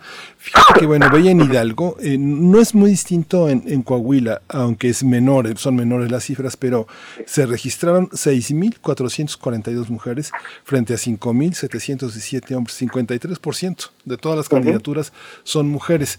¿Cómo, ¿Cómo está esta situación tanto en Coahuila como en Hidalgo, donde justamente la violencia política por las cuestiones de género es, ha sido tan fuerte, tan tradicionalmente fuerte?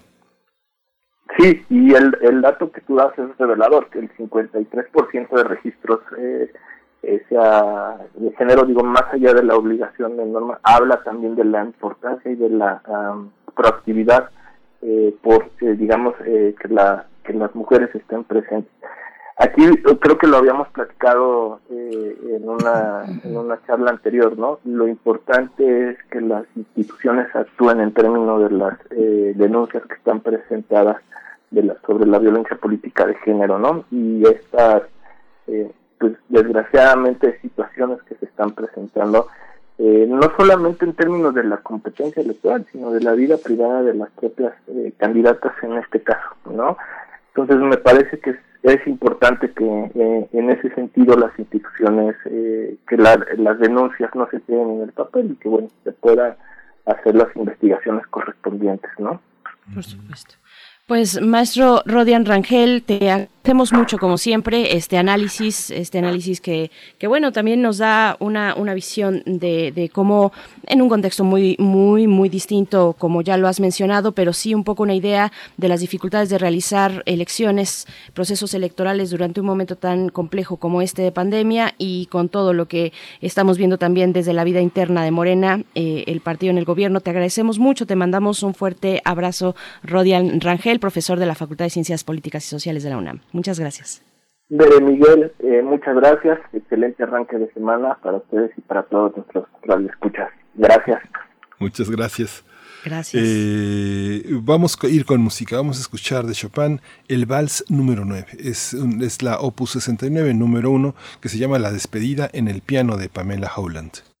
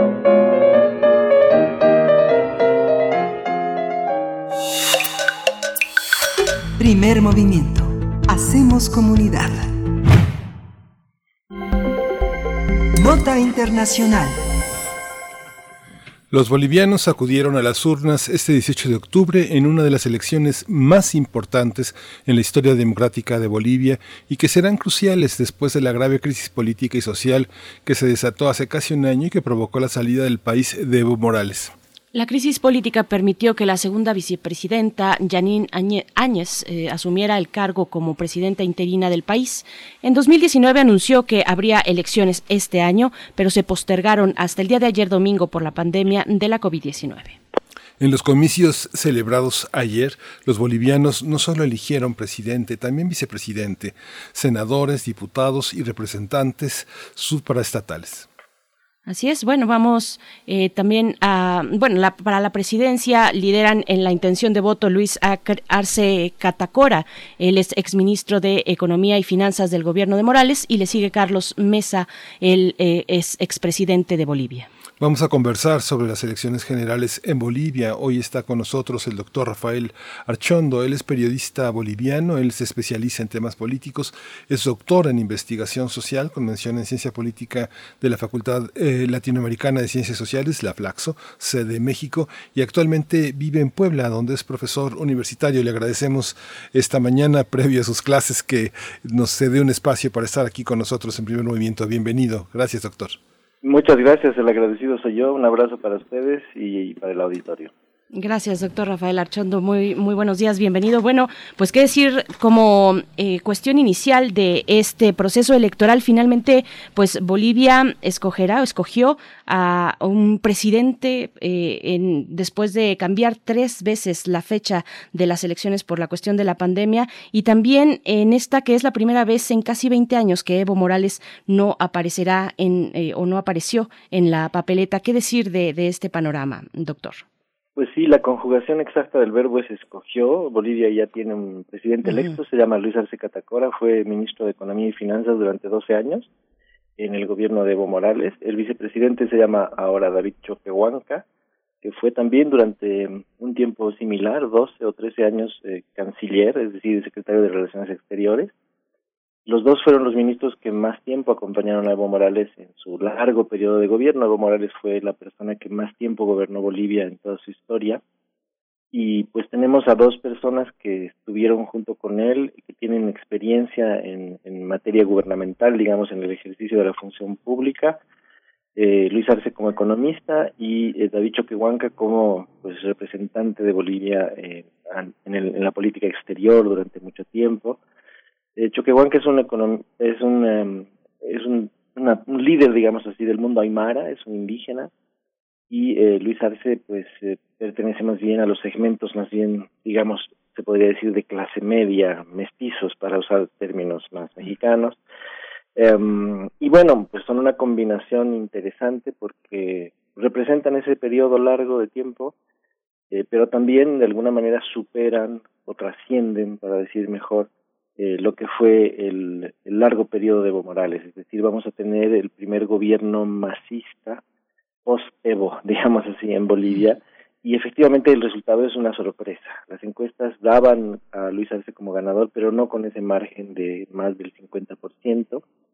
Eh, fue muy llamativo el hecho de que el Tribunal Supremo Electoral no diera los resultados, sin embargo, todas las encuestas en boca de urna y los recuentos posteriores tanto de empresas como de medios de comunicación confirman este resultado.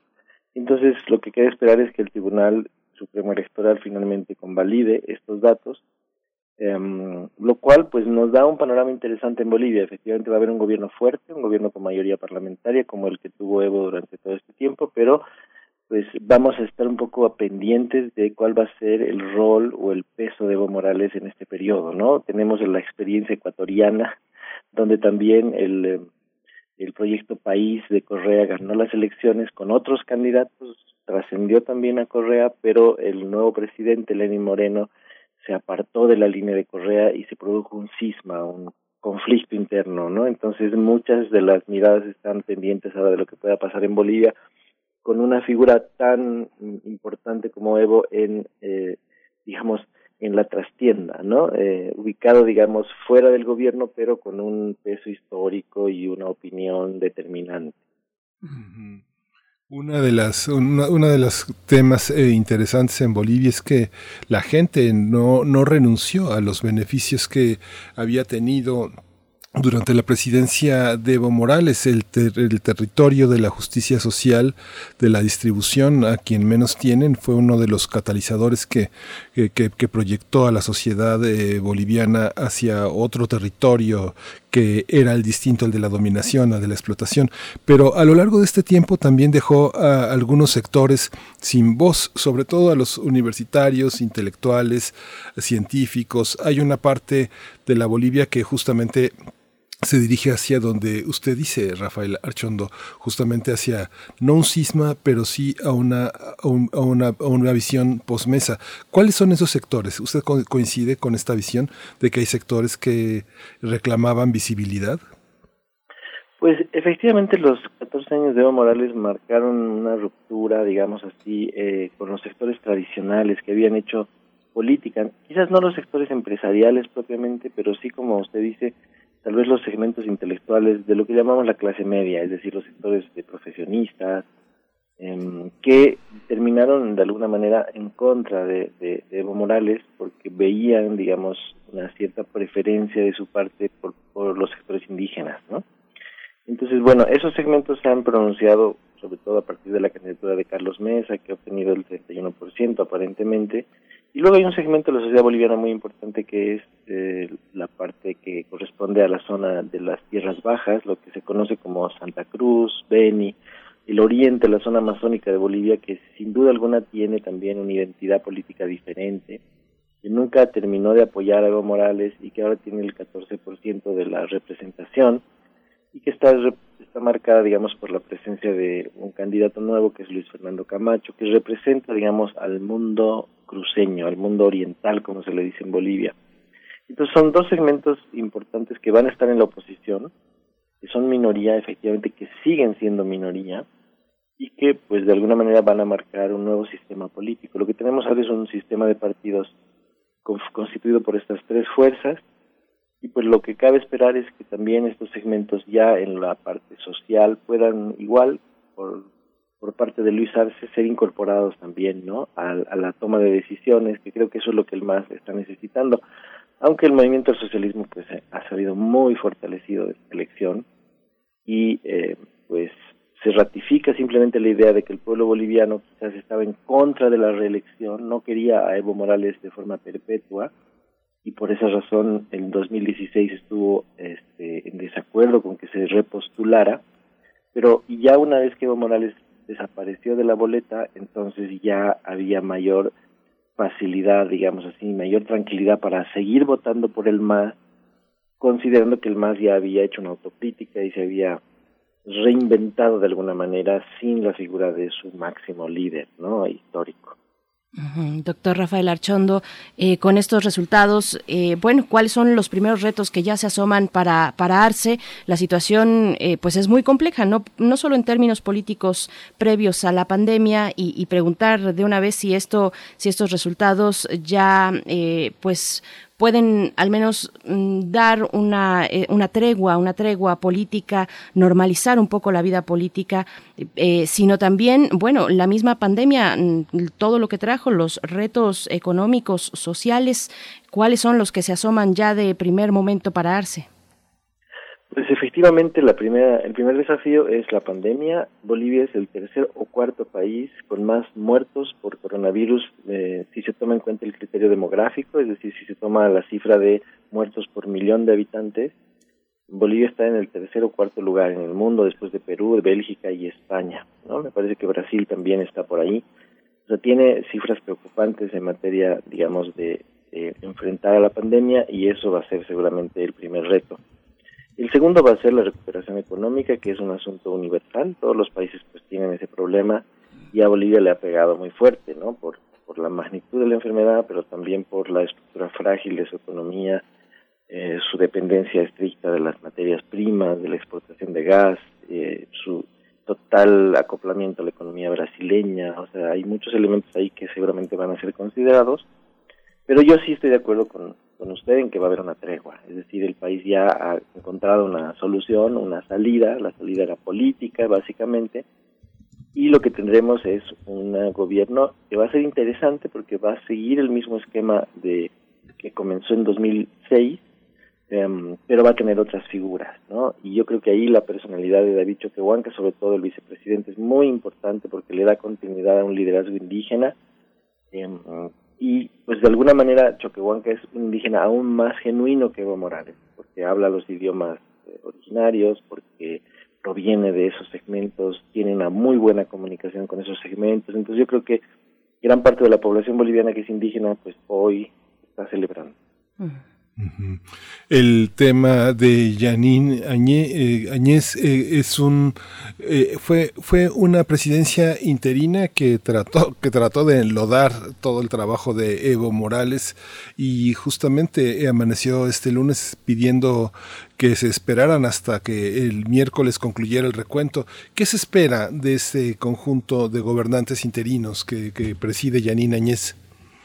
Bueno, hay que recordarle al auditorio que Janine Áñez era candidata. Eh, obviamente llegó a la presidencia de forma transitoria con el único objetivo de organizar elecciones y consiguió ese objetivo con ayuda del propio movimiento al socialismo que, mantuvo su mayoría en, en, el Congreso y luego se presentó como candidata, o sea, decidió candidatear y eso fue esa fue una decisión muy criticada y finalmente cuando faltaba un mes para, para estas elecciones que ocurrieron ayer, decidió desistir de su candidatura.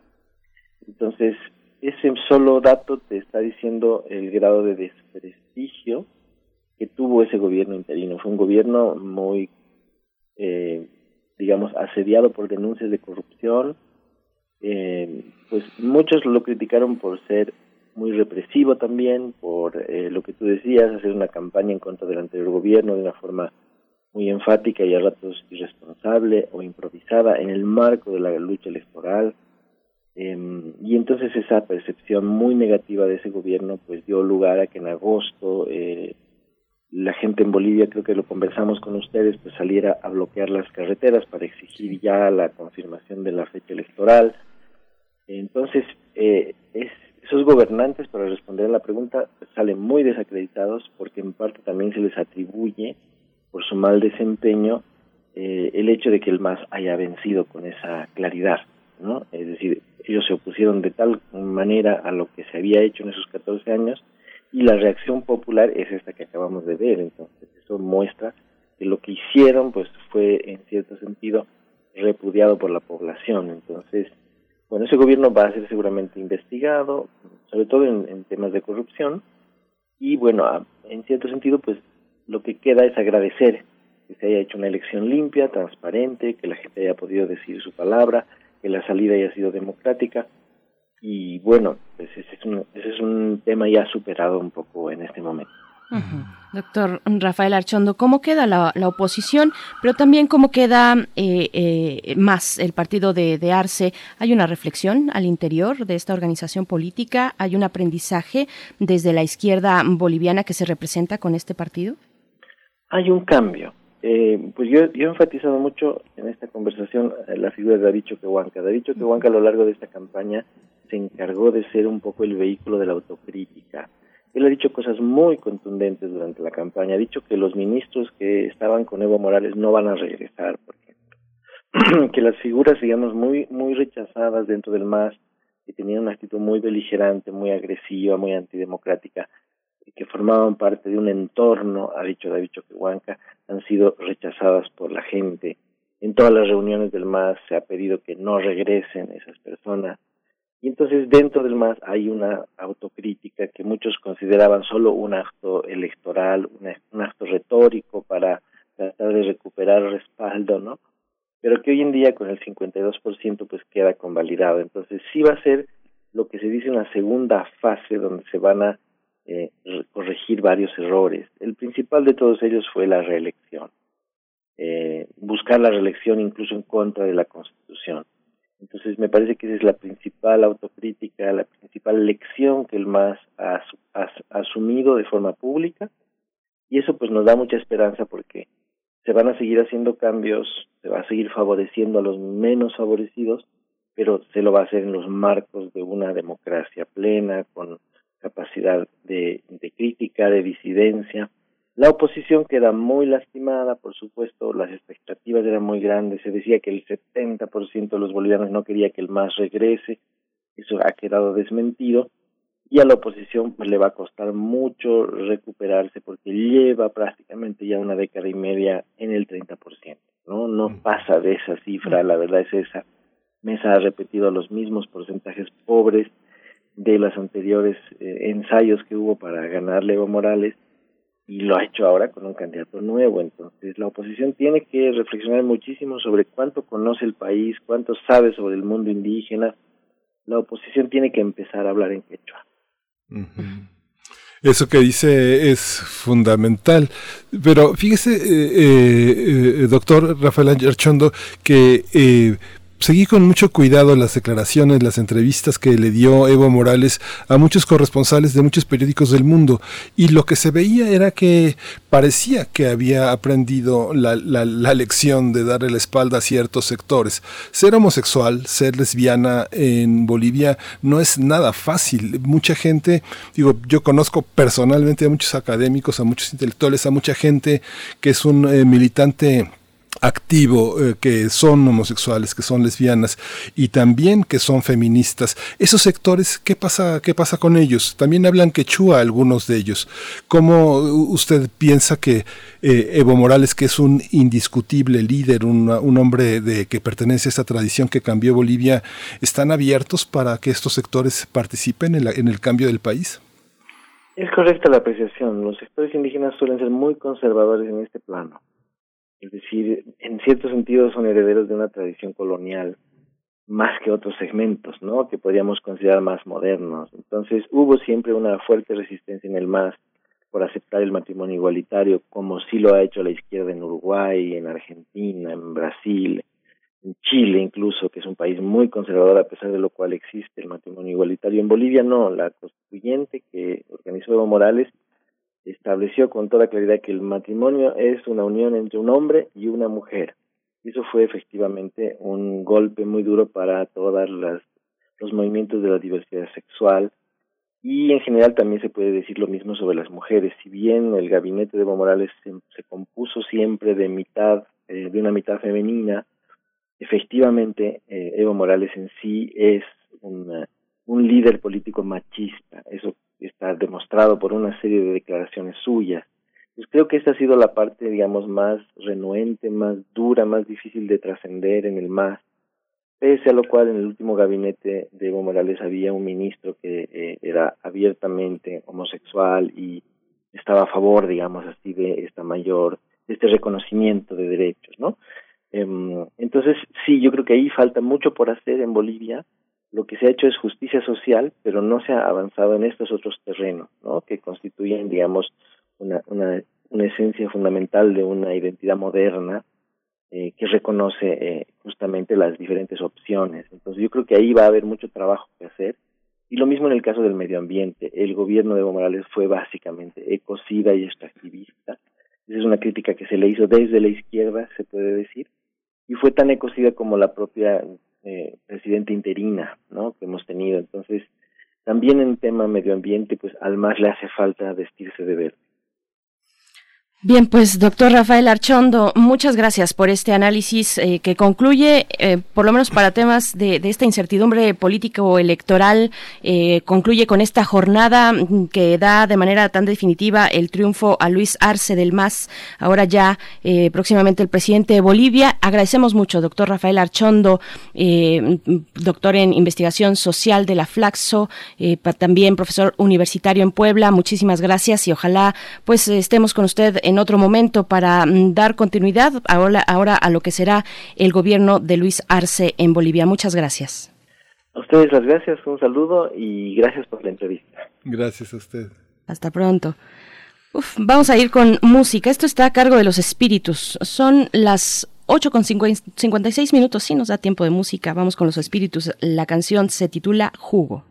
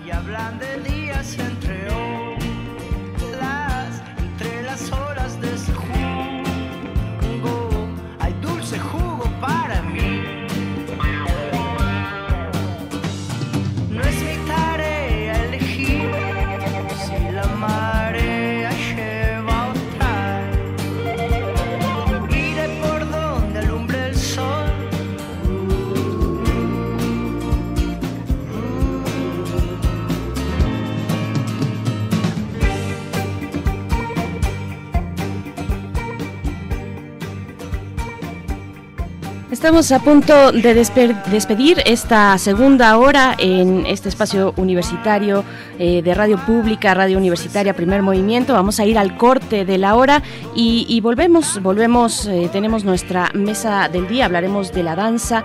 También estaremos eh, compartiendo con la doctora Clementina Equigua en Biosfera en Equilibrio, pues la migración de aves más importante del continente americano, ese tema que nos propone. La poesía necesaria también se suma a la siguiente hora, así es que quédense aquí en Radio UNAM. Mm, seguimos con la música y nos vamos al corte después.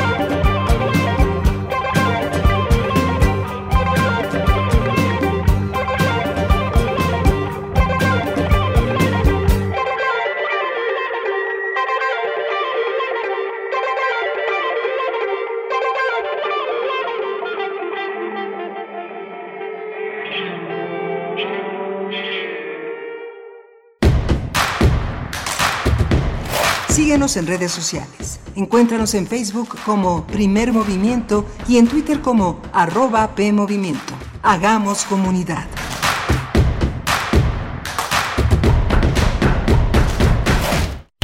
El distanciamiento social y el aislamiento son medidas necesarias para los tiempos que vivimos. Y donde el ocio aparece, la cultura llega a sanar. Cultura UNAM pone a tu disposición el programa Cultura UNAM en casa, una programación variada de actividades a distancia, a las cuales puedes acceder por distintos medios digitales, artes visuales, música, danza, teatro, cine, literatura, cursos, talleres y más.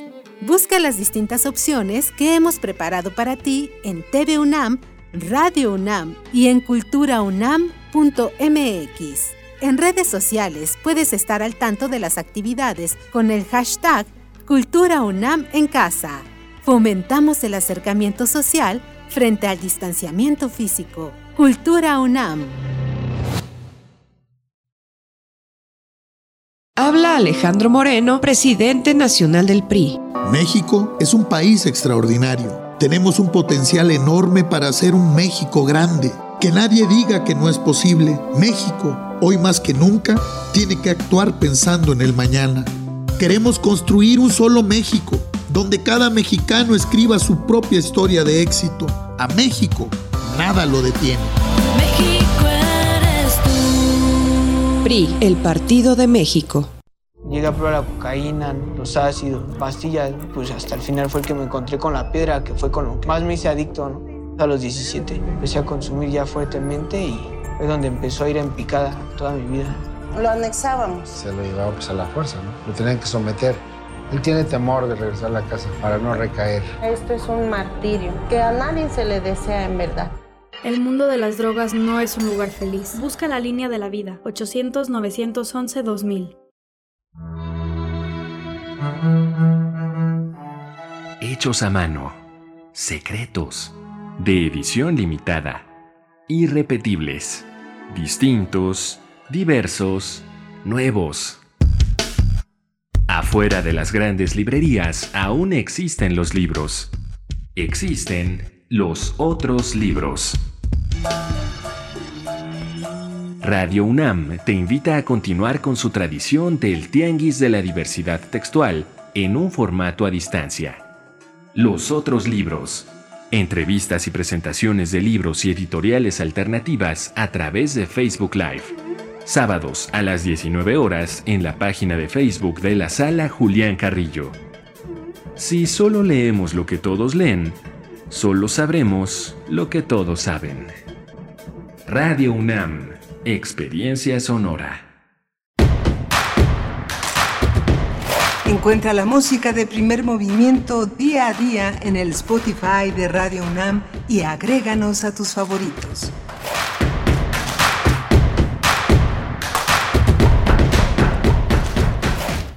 Bienvenidos una vez más a Primer Movimiento. Estamos iniciando este tercer momento de nuestra emisión de esta mañana de lunes 19 de octubre de 2020. Son las nueve con tres minutos de la mañana y continuamos, continuamos aquí en vivo con la dirección de Frida Saldívar allá en cabina en Adolfo Prieto 133, Colonia del Valle en Ciudad de México, Socorro Montes en los controles técnicos y todo el equipo de primer movimiento de manera remota, a distancia, cuidándonos todavía, eh, eh, procurando mantener la sana distancia, pero realizando este esfuerzo radiofónico cada mañana que nos complace mucho eh, llevar hasta ustedes a través del 96.1 de FM, del 860 de AM y también nos encontramos de manera digital en www.radio.unam.mx y también doy la bienvenida a Miguel Ángel Quemain del otro lado en el micrófono. ¿Cómo estás, Miguel Ángel? Hola, Berenice. Buenos días, buenos días a nuestros radioescuchas. Como escucharon quienes estuvieron desde las 8 de la mañana, tuvimos una, una hora eh, muy interesante. Eh, por una parte, Coahuila Hidalgo y Bolivia no, no son muy distintos. Hablamos al final de la conversación con, eh, eh, sobre el tema de la, de la, participación de las mujeres, la agresión eh, política que sufren muchas de las candidatas. No sé si usted se acuerde de alguna candidata gobernadora en Hidalgo o en, o en Coahuila. La participación de las mujeres ha sido bastante lastimada, son bastante denigradas. Hay una situación de enorme violencia en estos dos estados. Eh, ojalá y esta, y esta elección sirva para equilibrar fuerzas. La participación política de las mujeres registradas es eh, bastante numerosa.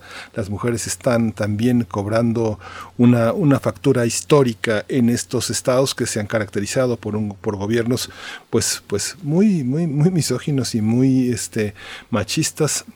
Si revisamos los últimos, los últimos cinco gobernadores, los últimos cinco sexenios en ambos estados, vamos a ver que este, las mujeres han recibido caridad, caridad y poca, poca, este, poco diálogo. Tolerancia, sí, porque son tolerantes estas administraciones, pero muy interesante. Y lo mismo en Bolivia. Quienes conocen bolivianos y bolivianos que militan por una igualdad en el terreno de los géneros, en el terreno de la, de la, de la, de la vida, pues se darán cuenta de que muchos tienen que vivir ocultando sus preferencias sexuales, sus preferencias políticas, y creo que es tiempo también, como ha mostrado el doctor Rafael Archondo, de, levantar la voz y de en esta nueva administración tener otra postura. Y para el caso de México, bueno, recordemos que en este año eh, se, ya entró en, en, vigor la, una reforma que propone ya una ley, una ley para eh, pues abatir, para eh, erradicar, si eso es posible en estos momentos, ojalá lo fuera, pero erradicar la violencia política de género en los precisamente los comicios electorales. Yo creo que va a tener un impacto interesante, se va a mover de forma importante hacia las elecciones del próximo año. Finalmente estas dos elecciones, eh, dices y lo dices muy bien, Miguel Ángel Quemain, a ver, recordemos eh, cuál es la participación de las mujeres en los procesos electorales, pero también fue una, una campaña en ambos casos, eh, Coahuila e Hidalgo, compleja porque pues por todo lo que está ocurriendo, porque todo se ve atravesado por este momento de pandemia. Yo creo que la, la expresión de la ley, de esta ley contra la violencia política de género, tendrá eh, una mayor potencia y, podremos ver precisamente cuáles serían los ajustes o las formas en las que se va aplicando ya de cara hacia los siguientes comicios del próximo año. Así es que bueno, sí, muy interesante esta cuestión que comentas y lo que preguntabas también al final eh, para el caso de, de Bolivia, dónde está esa, esa izquierda, dónde, dónde están esos grupos que se organizan desde otros parámetros distintos a los sindicales eh, y, que, y que precisamente exigen y buscan una eh, posibilidades de desarrollarse con esas características de la diferencia, de la diversidad sexual, de eh, la cuestión de género, en fin, interesante todo lo que, lo que se ha planteado en esta última hora. Y vamos hacia la que ya inicia con nuestra mesa del día, la danza contemporánea en tiempos de COVID, la danza en las pantallas y su viabilidad. Conversaremos con Lidia Romero, directora de El Cuerpo Mutable Teatro de Movimiento, y también con Elisa Rodríguez, coreógrafa, maestra e intérprete de danza contemporánea y directora de la compañía Íntimo Tango. Así es que no se pierdan la mesa en unos momentos más pero mm, vamos a ir con la poesía. Miguel Ángel, no sé si tengas otra cuestión. No, no, no, es ansiosamente la poesía necesaria. Vamos. Primer movimiento. Hacemos comunidad. Es hora de poesía necesaria. Marge Piercy es una mm, escritora de Detroit, es poeta y es activista social. Hoy tiene 84 años de edad. 84 años, si no estoy equivocada, y durante la década de los 60 pues realizó 60, 70 por ahí, realizó un trabajo muy relevante por la lucha de los derechos civiles eh, en Estados Unidos, pero también eh, contra la guerra, contra la guerra de Vietnam, y ya hacia los 70, pues su activismo político se ha encauzado con mayor fuerza hacia el tema de las mujeres y su relevancia en la vida pública. Así es que bueno, tiene, tiene, mm, March Percy tiene una obra literaria muy extensa que le ha valido distintos reconocimientos, y lo que vamos a escuchar hoy eh, es el poema que se titula La más clara alegría este poema que pueden encontrar ustedes en los materiales de lectura de la UNAM. Ya dejamos el vínculo en las redes sociales de primer movimiento. Después escucharemos en la música la voz de la limeña Saravan. Eh, Guarida es el título de la canción que acompaña eh, a Saravan junto con Dengue, Dengue, Dengue también del Perú. Así es que vamos con la poesía de Marsh Percy, La más clara alegría. La más clara alegría es el cese de un gran sufrimiento.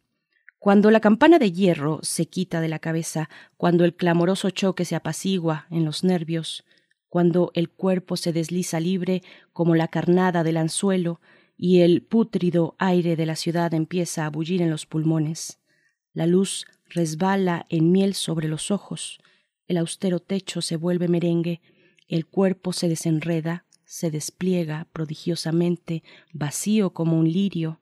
Respirar es bailar.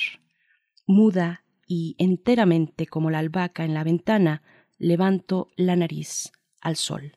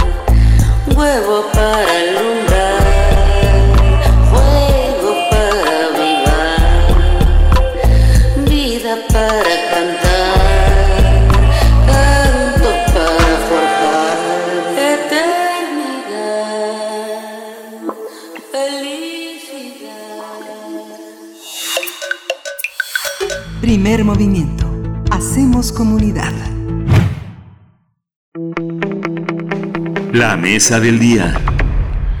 La danza es una de las expresiones artísticas más vulnerables y castigadas por la pandemia de la COVID-19. En México, la cancelación de las actividades públicas al cierre y el cierre de espacios ha repercutido en la economía de la comunidad dancística que ha buscado opciones para mantener latente el ritmo de la danza a través de las plataformas digitales. Y es que la distancia no ha sido obstáculo para la difusión de clases, trabajos coreográficos, estrenos de obras, charlas o conferencias. Además, las personas dedicadas a la danza deben continuar con sus entrenamientos, ya que el cuerpo es su herramienta de expresión. Se trata de una comunidad en movimiento que se enfrenta a una situación de incertidumbre ante la evolución de la pandemia y los efectos económicos que han golpeado al sector cultural. Así es, pues vamos a conversar esta mañana en la mesa del día de primer movimiento sobre la situación de la danza contemporánea y su oferta virtual. Nos acompañan a través de la línea dos invitadas. Inicio presentando a Lidia Romero. Ella es directora de El Cuerpo Mutable Teatro de Movimiento. Y bueno, es un gusto poder conversar esta mañana. Lidia Romero, bienvenida a primer movimiento. Muchas gracias, buenos días. Gracias por el espacio y su compañía. Gracias, Lidia Romero. También está con nosotros Elisa Rodríguez. Ella es coreógrafa, maestra, intérprete de danza contemporánea y codirectora de la compañía Íntimo Tango. Bienvenida, Elisa Rodríguez. Hola, buenos días. Muchas gracias por la invitación a Primer Movimiento. Un gran gusto.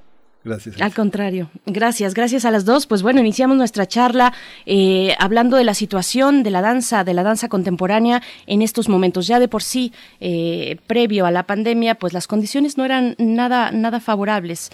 Eh, si bien con un público cautivo que asistía religiosamente a los espacios, pues donde se, se presenta la danza en este país, ahora con estas complicaciones de la pandemia, pues cuál es, cuál es el momento que atraviesa la danza Empezamos, Lidia Romero, eh, con esta conversación. Sí, cómo no, muchas gracias. Bueno, sin duda sí ha golpeado muy de una manera muy drástica el, el, desempeño de todas las actividades, todo lo que teníamos programado, todas las compañías, esa gran labor no de, relaciones públicas para poder lograr en medio de esta enorme oferta de, tanta compañía eh, espacios en los teatros y en diferentes este, espacios alternativos pues todo esto este, se sumó con, con la pandemia y tuvimos que hacer, bueno, todo un ajuste y una adaptación en todos sentidos, desde el entrenamiento, como tú ya bien lo decías, y nosotros desde el 23 de marzo vimos ese ese este giro de volante para para continuar con nuestras actividades en línea. y, sí, bueno, sí, ha, ha, sido de verdad un, un, un enorme esfuerzo eh, y, una gran enseñanza, ¿no? Tenemos que, tuvimos que, desarrollar muchas nuevas habilidades para el manejo de, de, todas las herramientas virtuales. Por supuesto. Elisa Rodríguez, pues misma pregunta, un panorama, cómo eh, han enfrentado también desde la compañía Íntimo Tango este momento complejo. Eh, bueno, en realidad eh, también para la gente del tango ha sido durísimo porque, bueno, eh, son es realmente toda la gente que está en el tango son trabajadores independientes, no eh, perciben ningún tipo de apoyo de beca eh, o en hasta este momento y eh, no son parte de ninguna escuela o institución, digamos, donde sigan percibiendo sus sus sueldos o honorarios, entonces ha sido también muy duro. Eh, también se han dado, se están dando clases virtuales, pero además imagínate, el tango es de dos. el abrazo, ¿no? La cercanía, todo eso complica aún más las cosas. Eh, y bueno, se han hecho también eh, muchos esfuerzos para, digamos, ser como muy solidarios entre la comunidad eh, para poder sobrellevar, también hay involucrados músicos en eso, cantantes, entonces también ha estado golpeadísima la el género del tango en, en esta situación. Esta, esta, esta visión, eh, digamos que la historia del cine es la historia de unos formatos en la pantalla, distintas medidas nos han, nos han orientado hacia cómo se ven las cosas. Lo mismo el desplazamiento de las eh, máquinas cuando no era todo digital, pero en el caso de la danza se ha tenido que someter a un encuadre, a un cuadro, a una forma de transmitir que a veces es muy lenta en el streaming. ¿Cómo han enfrentado? ¿Tienen una nueva producción eh, en, que han trabajado, que han trabajado ambas eh, coreógrafas? Eh, ¿cómo, se, ¿Cómo se da la puesta en pantalla, la puesta en cámara, que es ahora sí más, más poderosa que la puesta en escena? Cuéntanos, Lidia, empezamos contigo.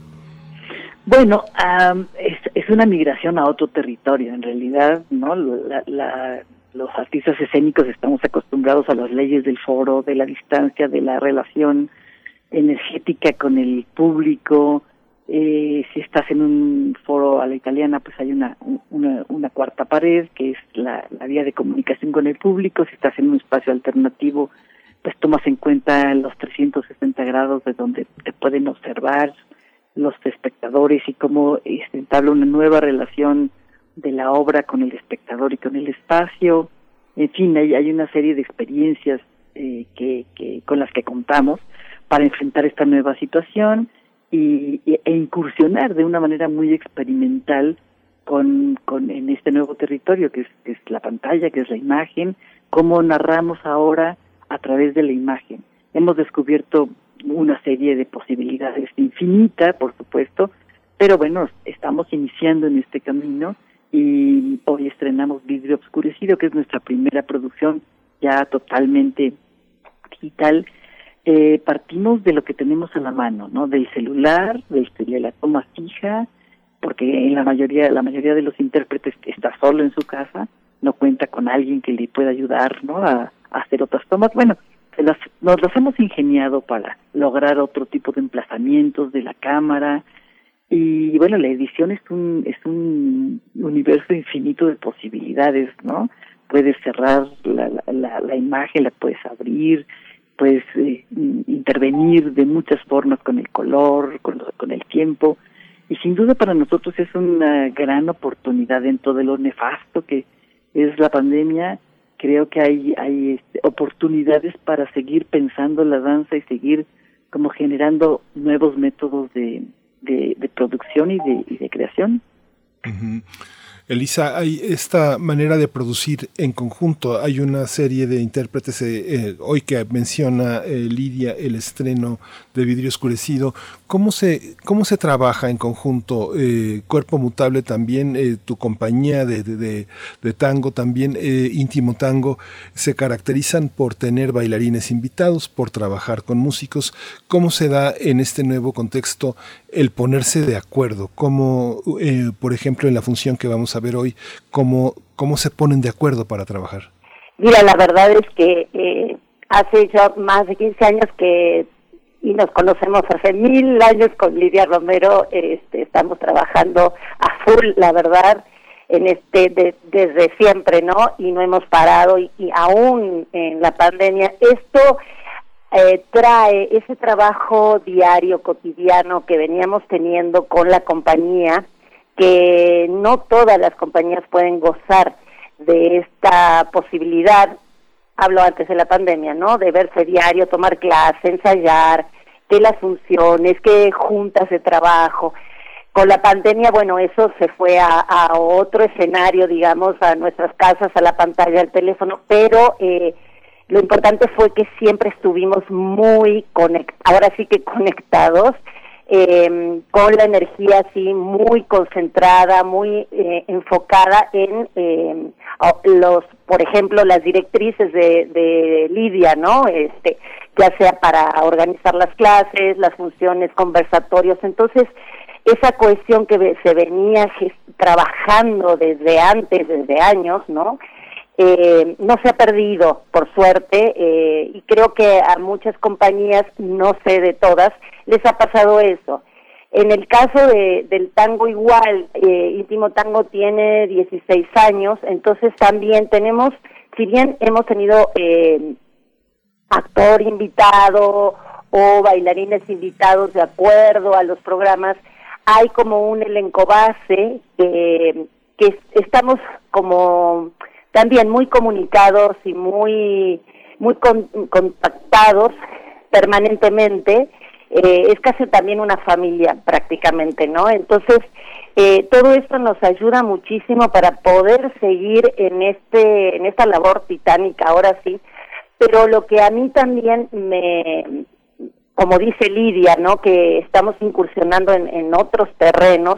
Lo que sí me gusta muchísimo también de esto es que eh, ahora más que nunca la interdisciplina, el trabajar con otros artistas que realmente son especialistas en este tipo de, de temas, la virtualidad, las cámaras, eh, la imagen, todo eso es, es muy padre eh, porque ahora sí que sí o sí, cada zapatero a tus zapatos, ¿no? Nosotros tenemos otra especialidad y recurrir a otros compañeros, otros artistas que aportan sus ideas eh, y ese entendimiento que hay que generar con el otro, eso eh, me parece que es una de las cosas más positivas de esta situación. Claro, hay, habrá cosas eh, positivas. Finalmente, la ventana digital provee de muchas posibilidades de alcance, por ejemplo, de alcance y de difusión.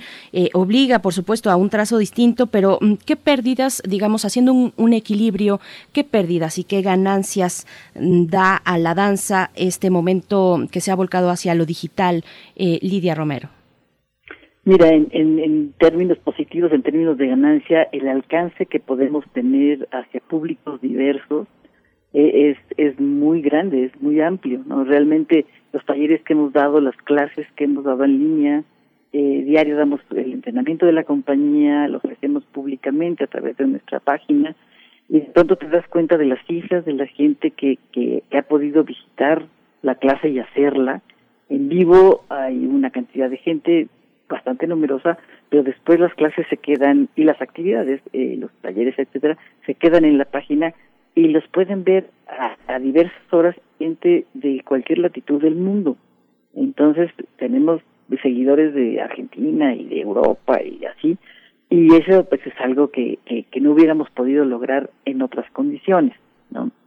Por otro lado, claro, la, la, la cuestión de lo presencial, ¿no? Esta, esta el cuerpo a cuerpo que es que es la danza que es el baile el abrazo en el tango la no la, la, mm, propulsión y las cargadas y, las miradas etcétera que es parte del, del lenguaje no verbal de la danza eh, que es tan potente y tan importante eso lo añoramos por supuesto no creo que nada se nada nada se compara con la presencia con lo presencial y contar con el espectador y que el espectador es un juego energético, tú lanzas no un despliegue de acciones eh, que impactan al espectador no solamente energéticamente, visualmente, psicológicamente, y eso se regresa al, al, al, intérprete, ¿no?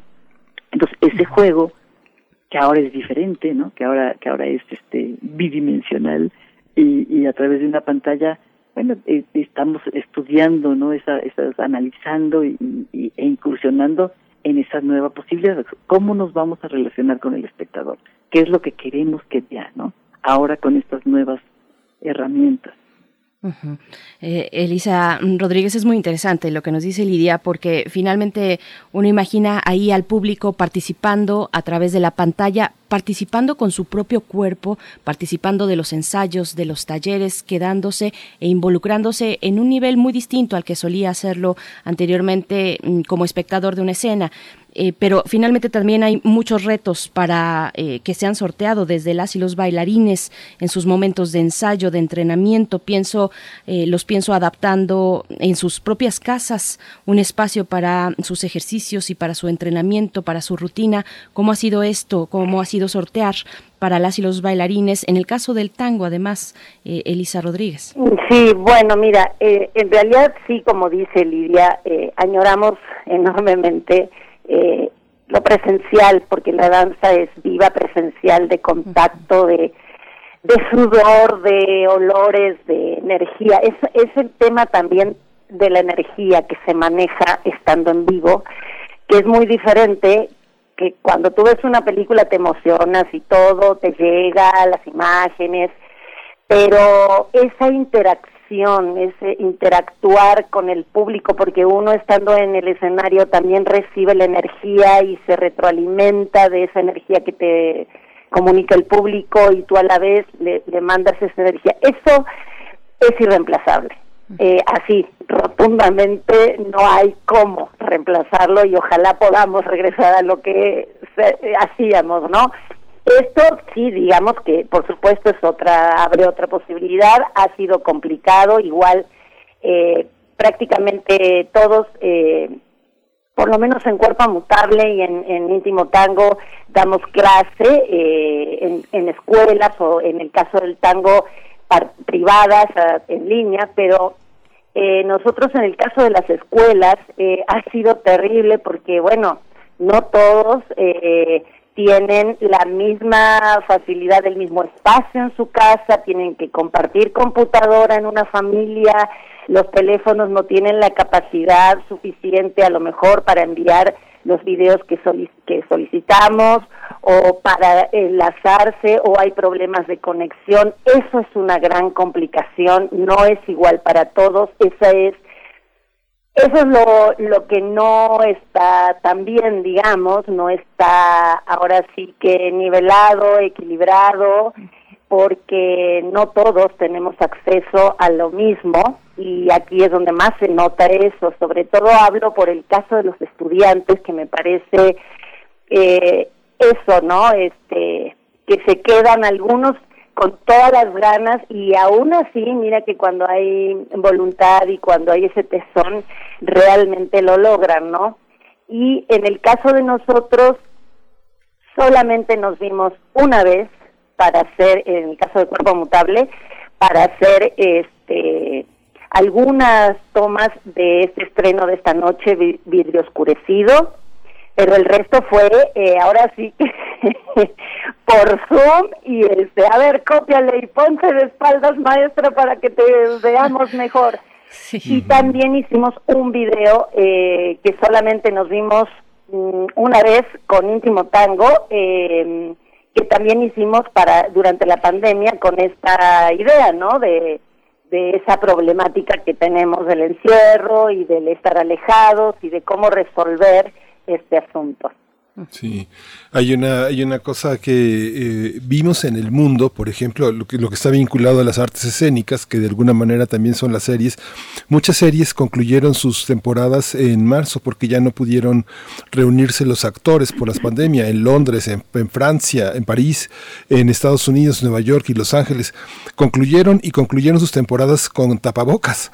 Esta parte que también vemos en México ahora con la reactivación de los teatros, la tribu teatral quiere la escena. Entonces, eh, pareciera que muchos, muchas compañías volvieron a los teatros, pero abandonaron la parte de las pantallas que los había colocado en el terreno internacional. En el caso de este estreno de esta noche a las 9 de la noche, Cuerpo Mutable decidió, decidió entrar de, de, lleno al lenguaje de la, de la coreografía eh, a través de las pantallas y con un tema que habían trabajado en el taller Reconfortarte, que es un, un trabajo que se hizo en el Instituto Nacional de Ciencias Médicas y Nutrición Salvador Subirán, en contacto plenamente con los pacientes e incluso avanzada la pandemia fue un trabajo que se continuó de manera individual.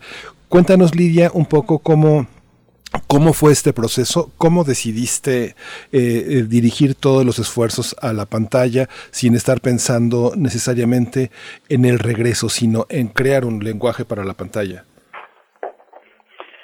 Pues ante las circunstancias y, como, como ha ido avanzando a través de los meses, fuimos dando cuenta de que, de que, de que mm, eh, sería fantástico hacer el esfuerzo, ¿no? Y encontrar las vías, pues, de acceso a, a, mm, generar la obra eh, en estas circunstancias, ¿no? Entonces, eh, pues, mucho trabajo de mesa, mucha discusión colectiva a través todo virtual, de suerte que, como tú dices, ya estábamos, ya habíamos empezado a trabajar con estos recuerdos prestados que, que recolectamos en nuestras visitas mm, al, Instituto de Nutrición.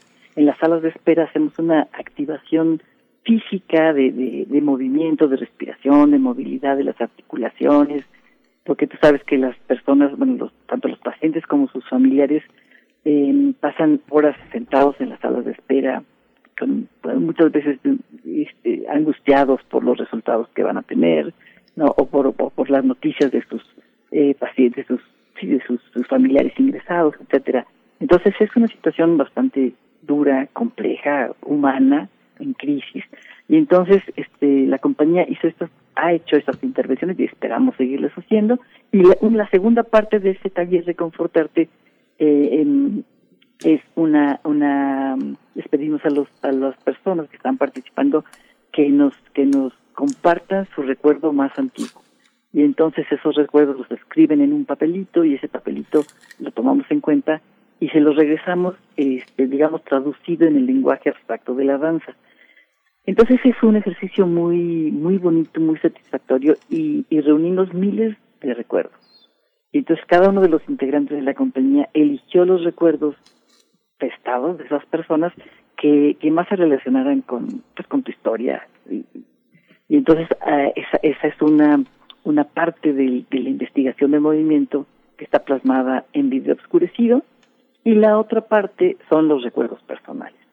Entonces recurrimos al álbum fotográfico de, familiar de cada quien, eh, que es una fuente inagotable, pues, de, de, experiencias del pasado, de del reconocimiento de los rasgos físicos con tus ancestros, de, del pueblo de donde vienen, de la historia, ¿no? Y entonces esa reflexión de, de somos tiempo, somos historia, eh, esos retazos del pasado nos constituyen y son parte de, de nosotros, está en nuestro ADN, pues, y, y, un poco por ahí va esa, esa otra línea de investigación de la, de la obra. Y bueno, estos, estos materiales, los objetos, las cartas, las fotografías, eh, fueron, fueron enriqueciendo como, como el curso de, de, de la investigación-creación, que finalmente, bueno, toma, toma cuerpo en, en estas imágenes y, y, en esta edición, ¿no? Porque además se quedó, se quedaron miles y miles de, de, imágenes y, y, de, y de frases coreográficas que, que pueden ser este, parte de otra edición, ¿no? Entonces ha, ha, habido una selección del, de los materiales y, y, y, bueno, y, un, y un armado este eh, en base en base a la imagen, ¿no?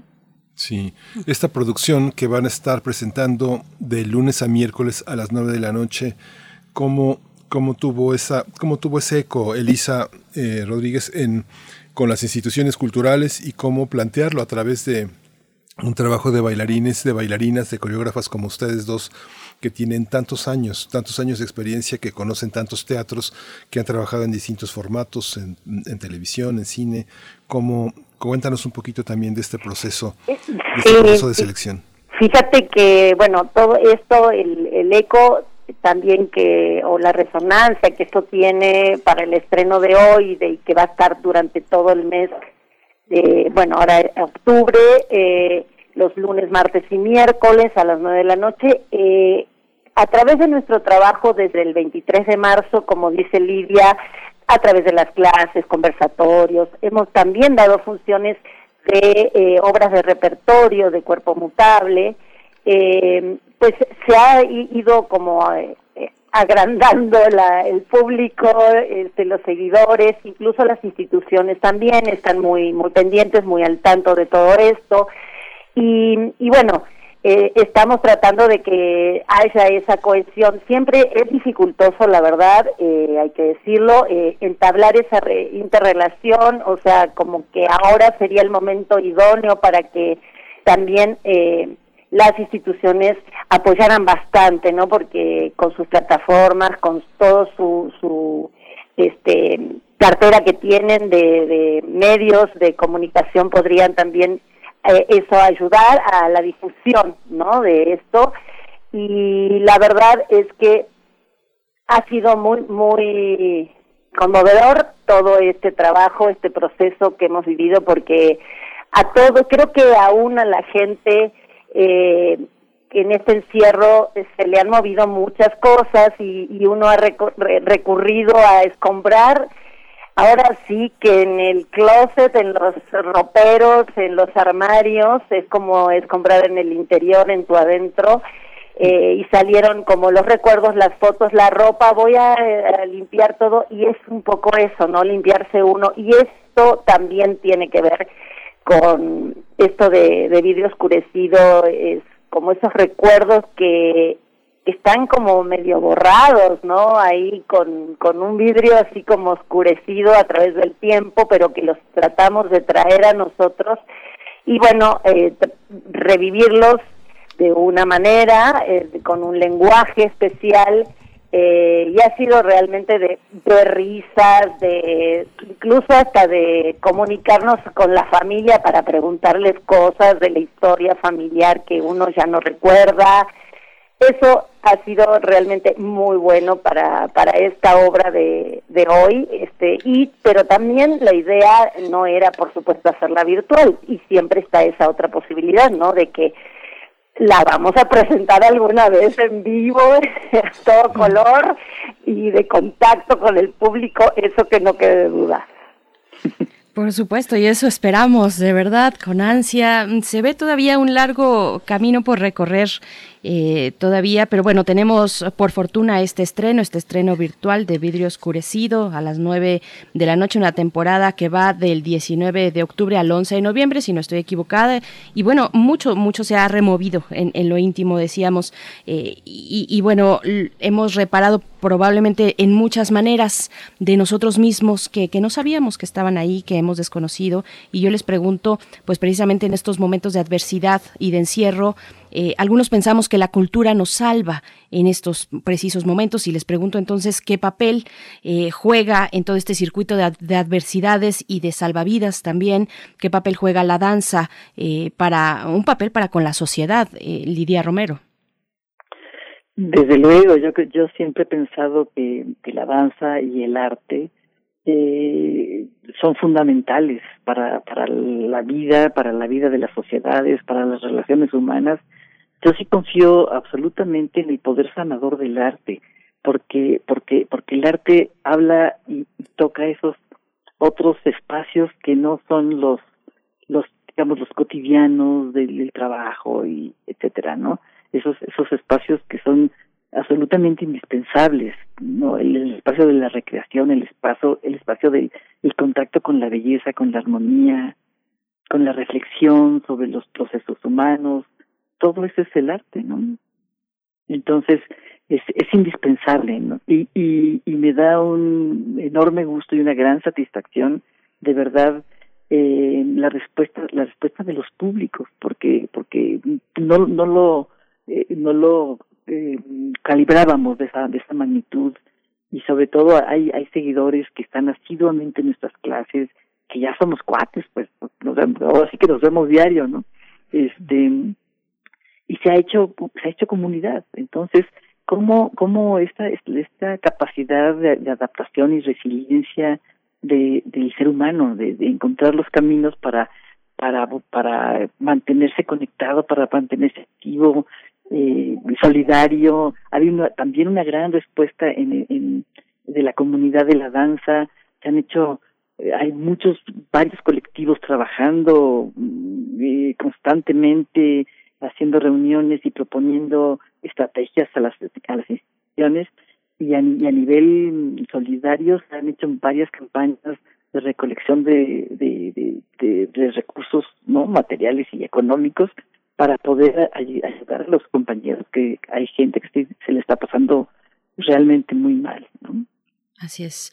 Pues estamos ya acercándonos al punto final de esta de esta charla, pero queremos pues que eh, el público se acerque, que nuestros radioescuchas se acerquen también a esta propuesta vidrio oscurecido del cuerpo mutante, donde también eh, dentro de los intérpretes y creadores, bueno, menciono a Dylan Amador, Rocío Flores, Max Flores, Luisa González, Cintia Portales y estás tú, Elisa Rodríguez, eh, Martel Welsh, y Guillermo Ovele como parte de los intérpretes y creadores, pues por favor, mm, cómo nos acercamos, en qué portal digital podemos disfrutar de esta propuesta de danza vidrio oscurecido.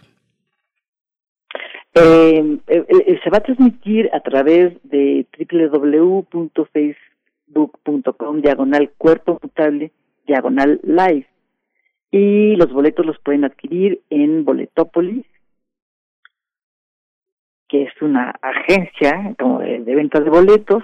Y este el evento, aquí lo tengo, Boletópolis es https dos puntos dos diagonales boletopolis.com diagonal es diagonal evento diagonal quince quinientos setenta y ocho uno cinco cinco siete ocho. Ese es el evento eh, y, y a través de, de esa plataforma se pueden adquirir los boletos Perfecto. Evento 15578 en Boletópolis, vidrio oscurecido esta noche a las 9, a las 9 de la noche del 19 de octubre, el día de hoy, hasta el 11 de noviembre. Les agradecemos a ambas. Lidia Romero, directora de El Cuerpo Mutable, Teatro de Movimiento. Gracias por haber estado aquí. Muchísimas gracias a ustedes, Miguel Ángel y Berenice. Muchísimas gracias por su apoyo, por el espacio, por abrirnos la puerta de, de su casa de Radio UNAM y de primer movimiento. Muchísimas gracias. Un saludo a todos. Gracias. Gracias también Elisa Rodríguez, coreógrafa, maestra e intérprete de danza contemporánea y codirectora de la compañía Íntimo Tango. Elisa, muchas gracias. Gracias a ustedes, Miguel Ángel y Berenice. Gracias por su programa, por abrirnos sus puertas.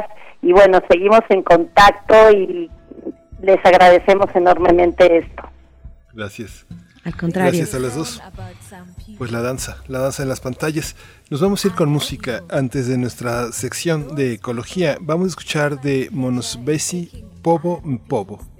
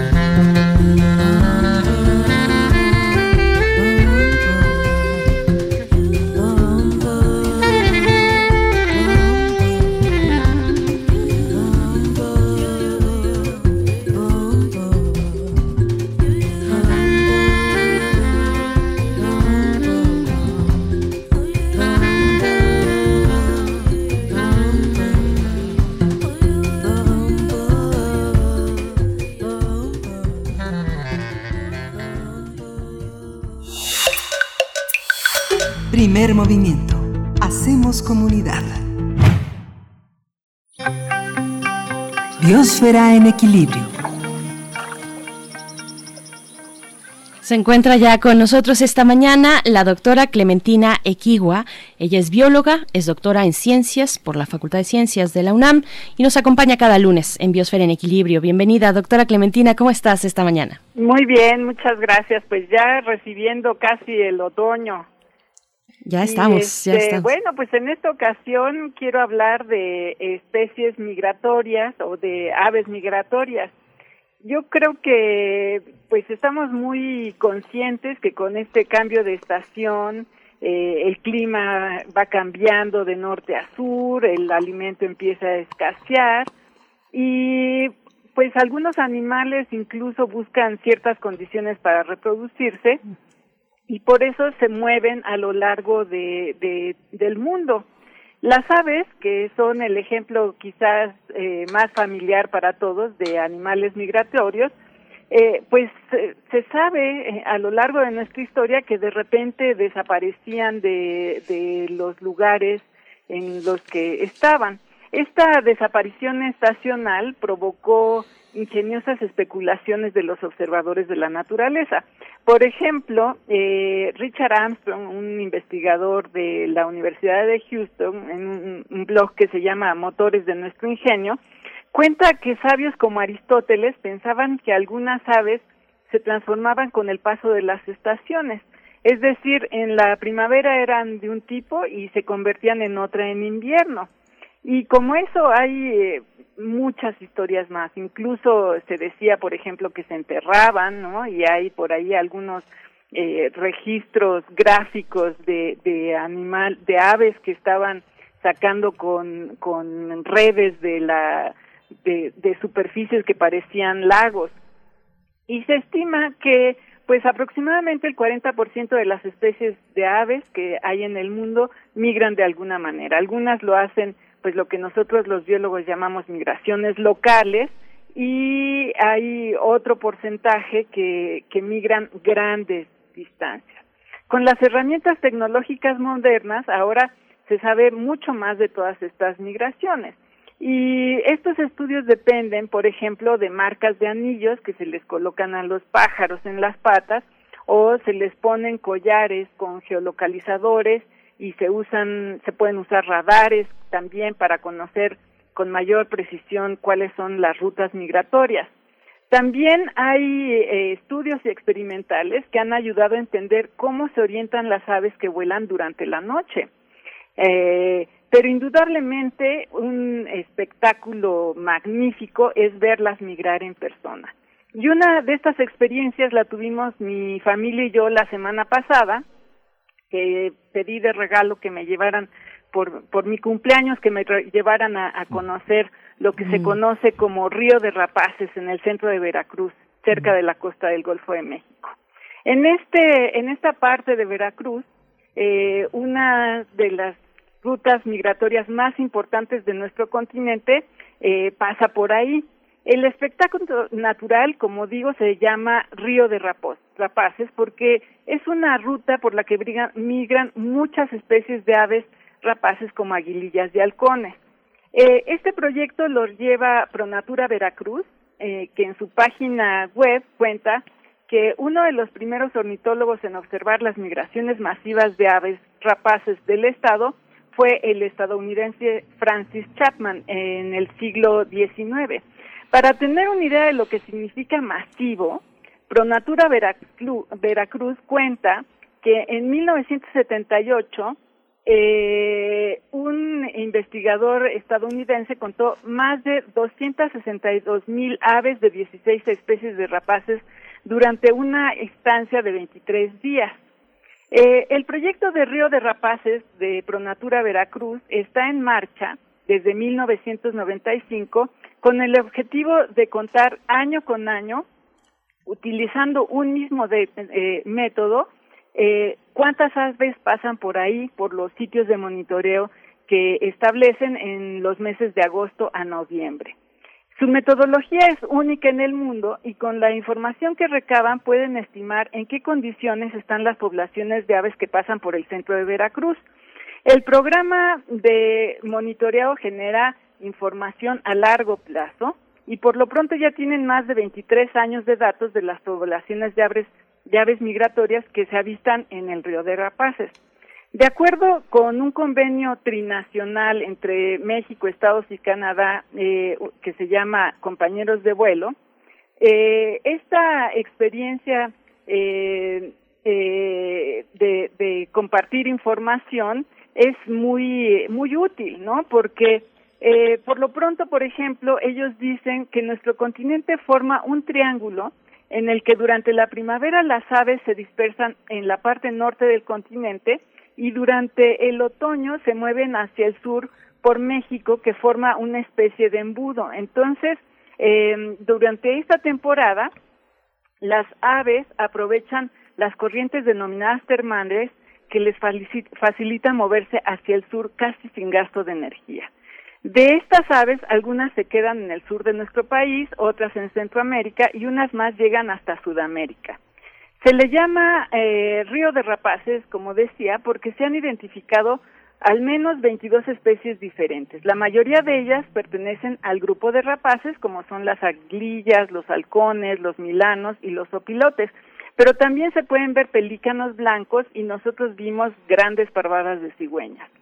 Sorprendentemente, en esta misma ruta también se pueden ver libélulas que se mueven desde Canadá hasta México. Eh, el proyecto Río de Rapaces registra millones de aves anualmente.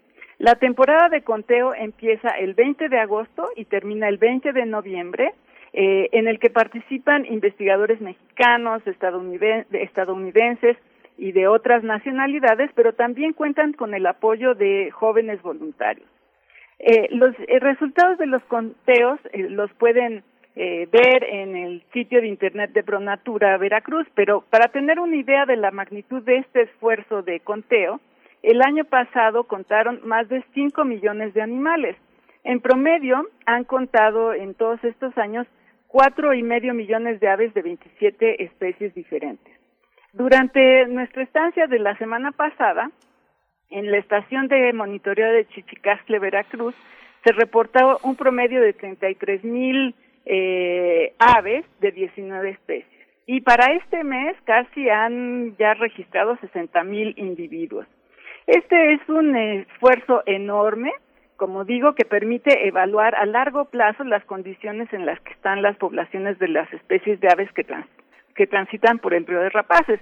Pero eh, pensemos que las aves migratorias son un vínculo que va pasando, eh, son un vínculo continental y a lo largo de todo este paso por por eh, la Norteamérica, por eh, Canadá, Estados Unidos, México, se siguen hacia el sur, pasan por Costa Rica, Panamá, muchas de ellas, es una manera de vincular todos los ecosistemas que están a su paso y son realmente un termómetro que nos ayuda a medir las condiciones ambientales no solamente de los ecosistemas mexicanos, sino de todos los ecosistemas por los que transitan.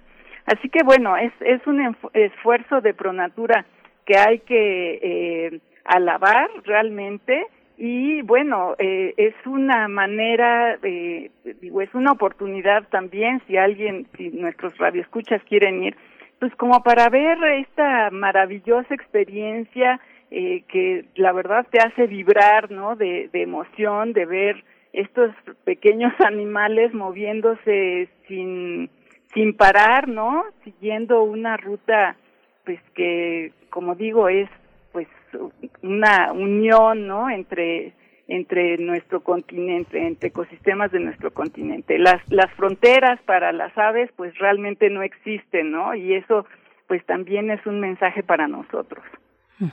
Sí, es increíble, es fascinante lo que comentas desde el inicio, Clementina, porque sí, esa, esa cuestión de la metamorfosis y de cómo se transforman viene también de una, de una muy vieja tradición de la que Aristóteles abrevó, que era justamente la de este maestro pitagórico en la que se expresaban eh, muchas cuestiones que tenían que ver con el ocultismo y la transformación de las aves como emisarias de, de varios mundos.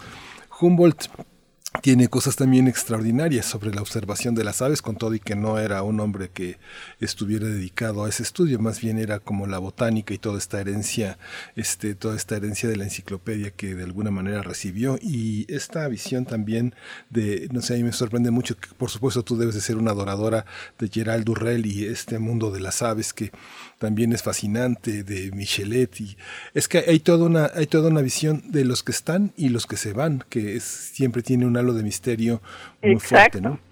Es, es algo de misterio, pero también es algo romántico, ¿no? Esta, esta imagen del que se va y a lo mejor del que vuelve también, ¿no?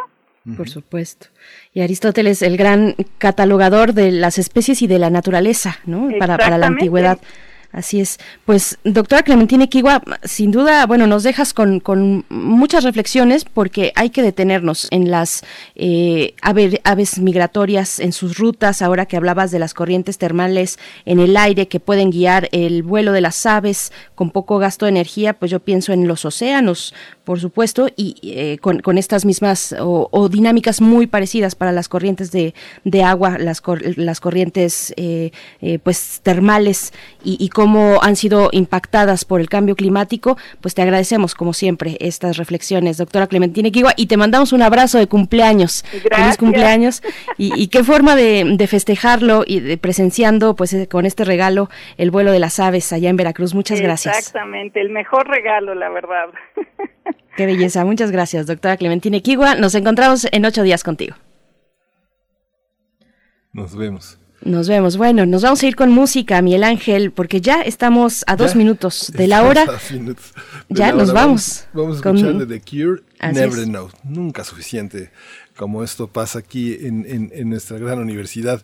Nos vamos, Berenice. ¿Quieres agregar algo? Nada, un saludo a todos, nada más. Un saludo a todos. Nos escuchamos mañana en punto de las 7 de la mañana. Esto fue Primer Movimiento. El mundo desde la universidad.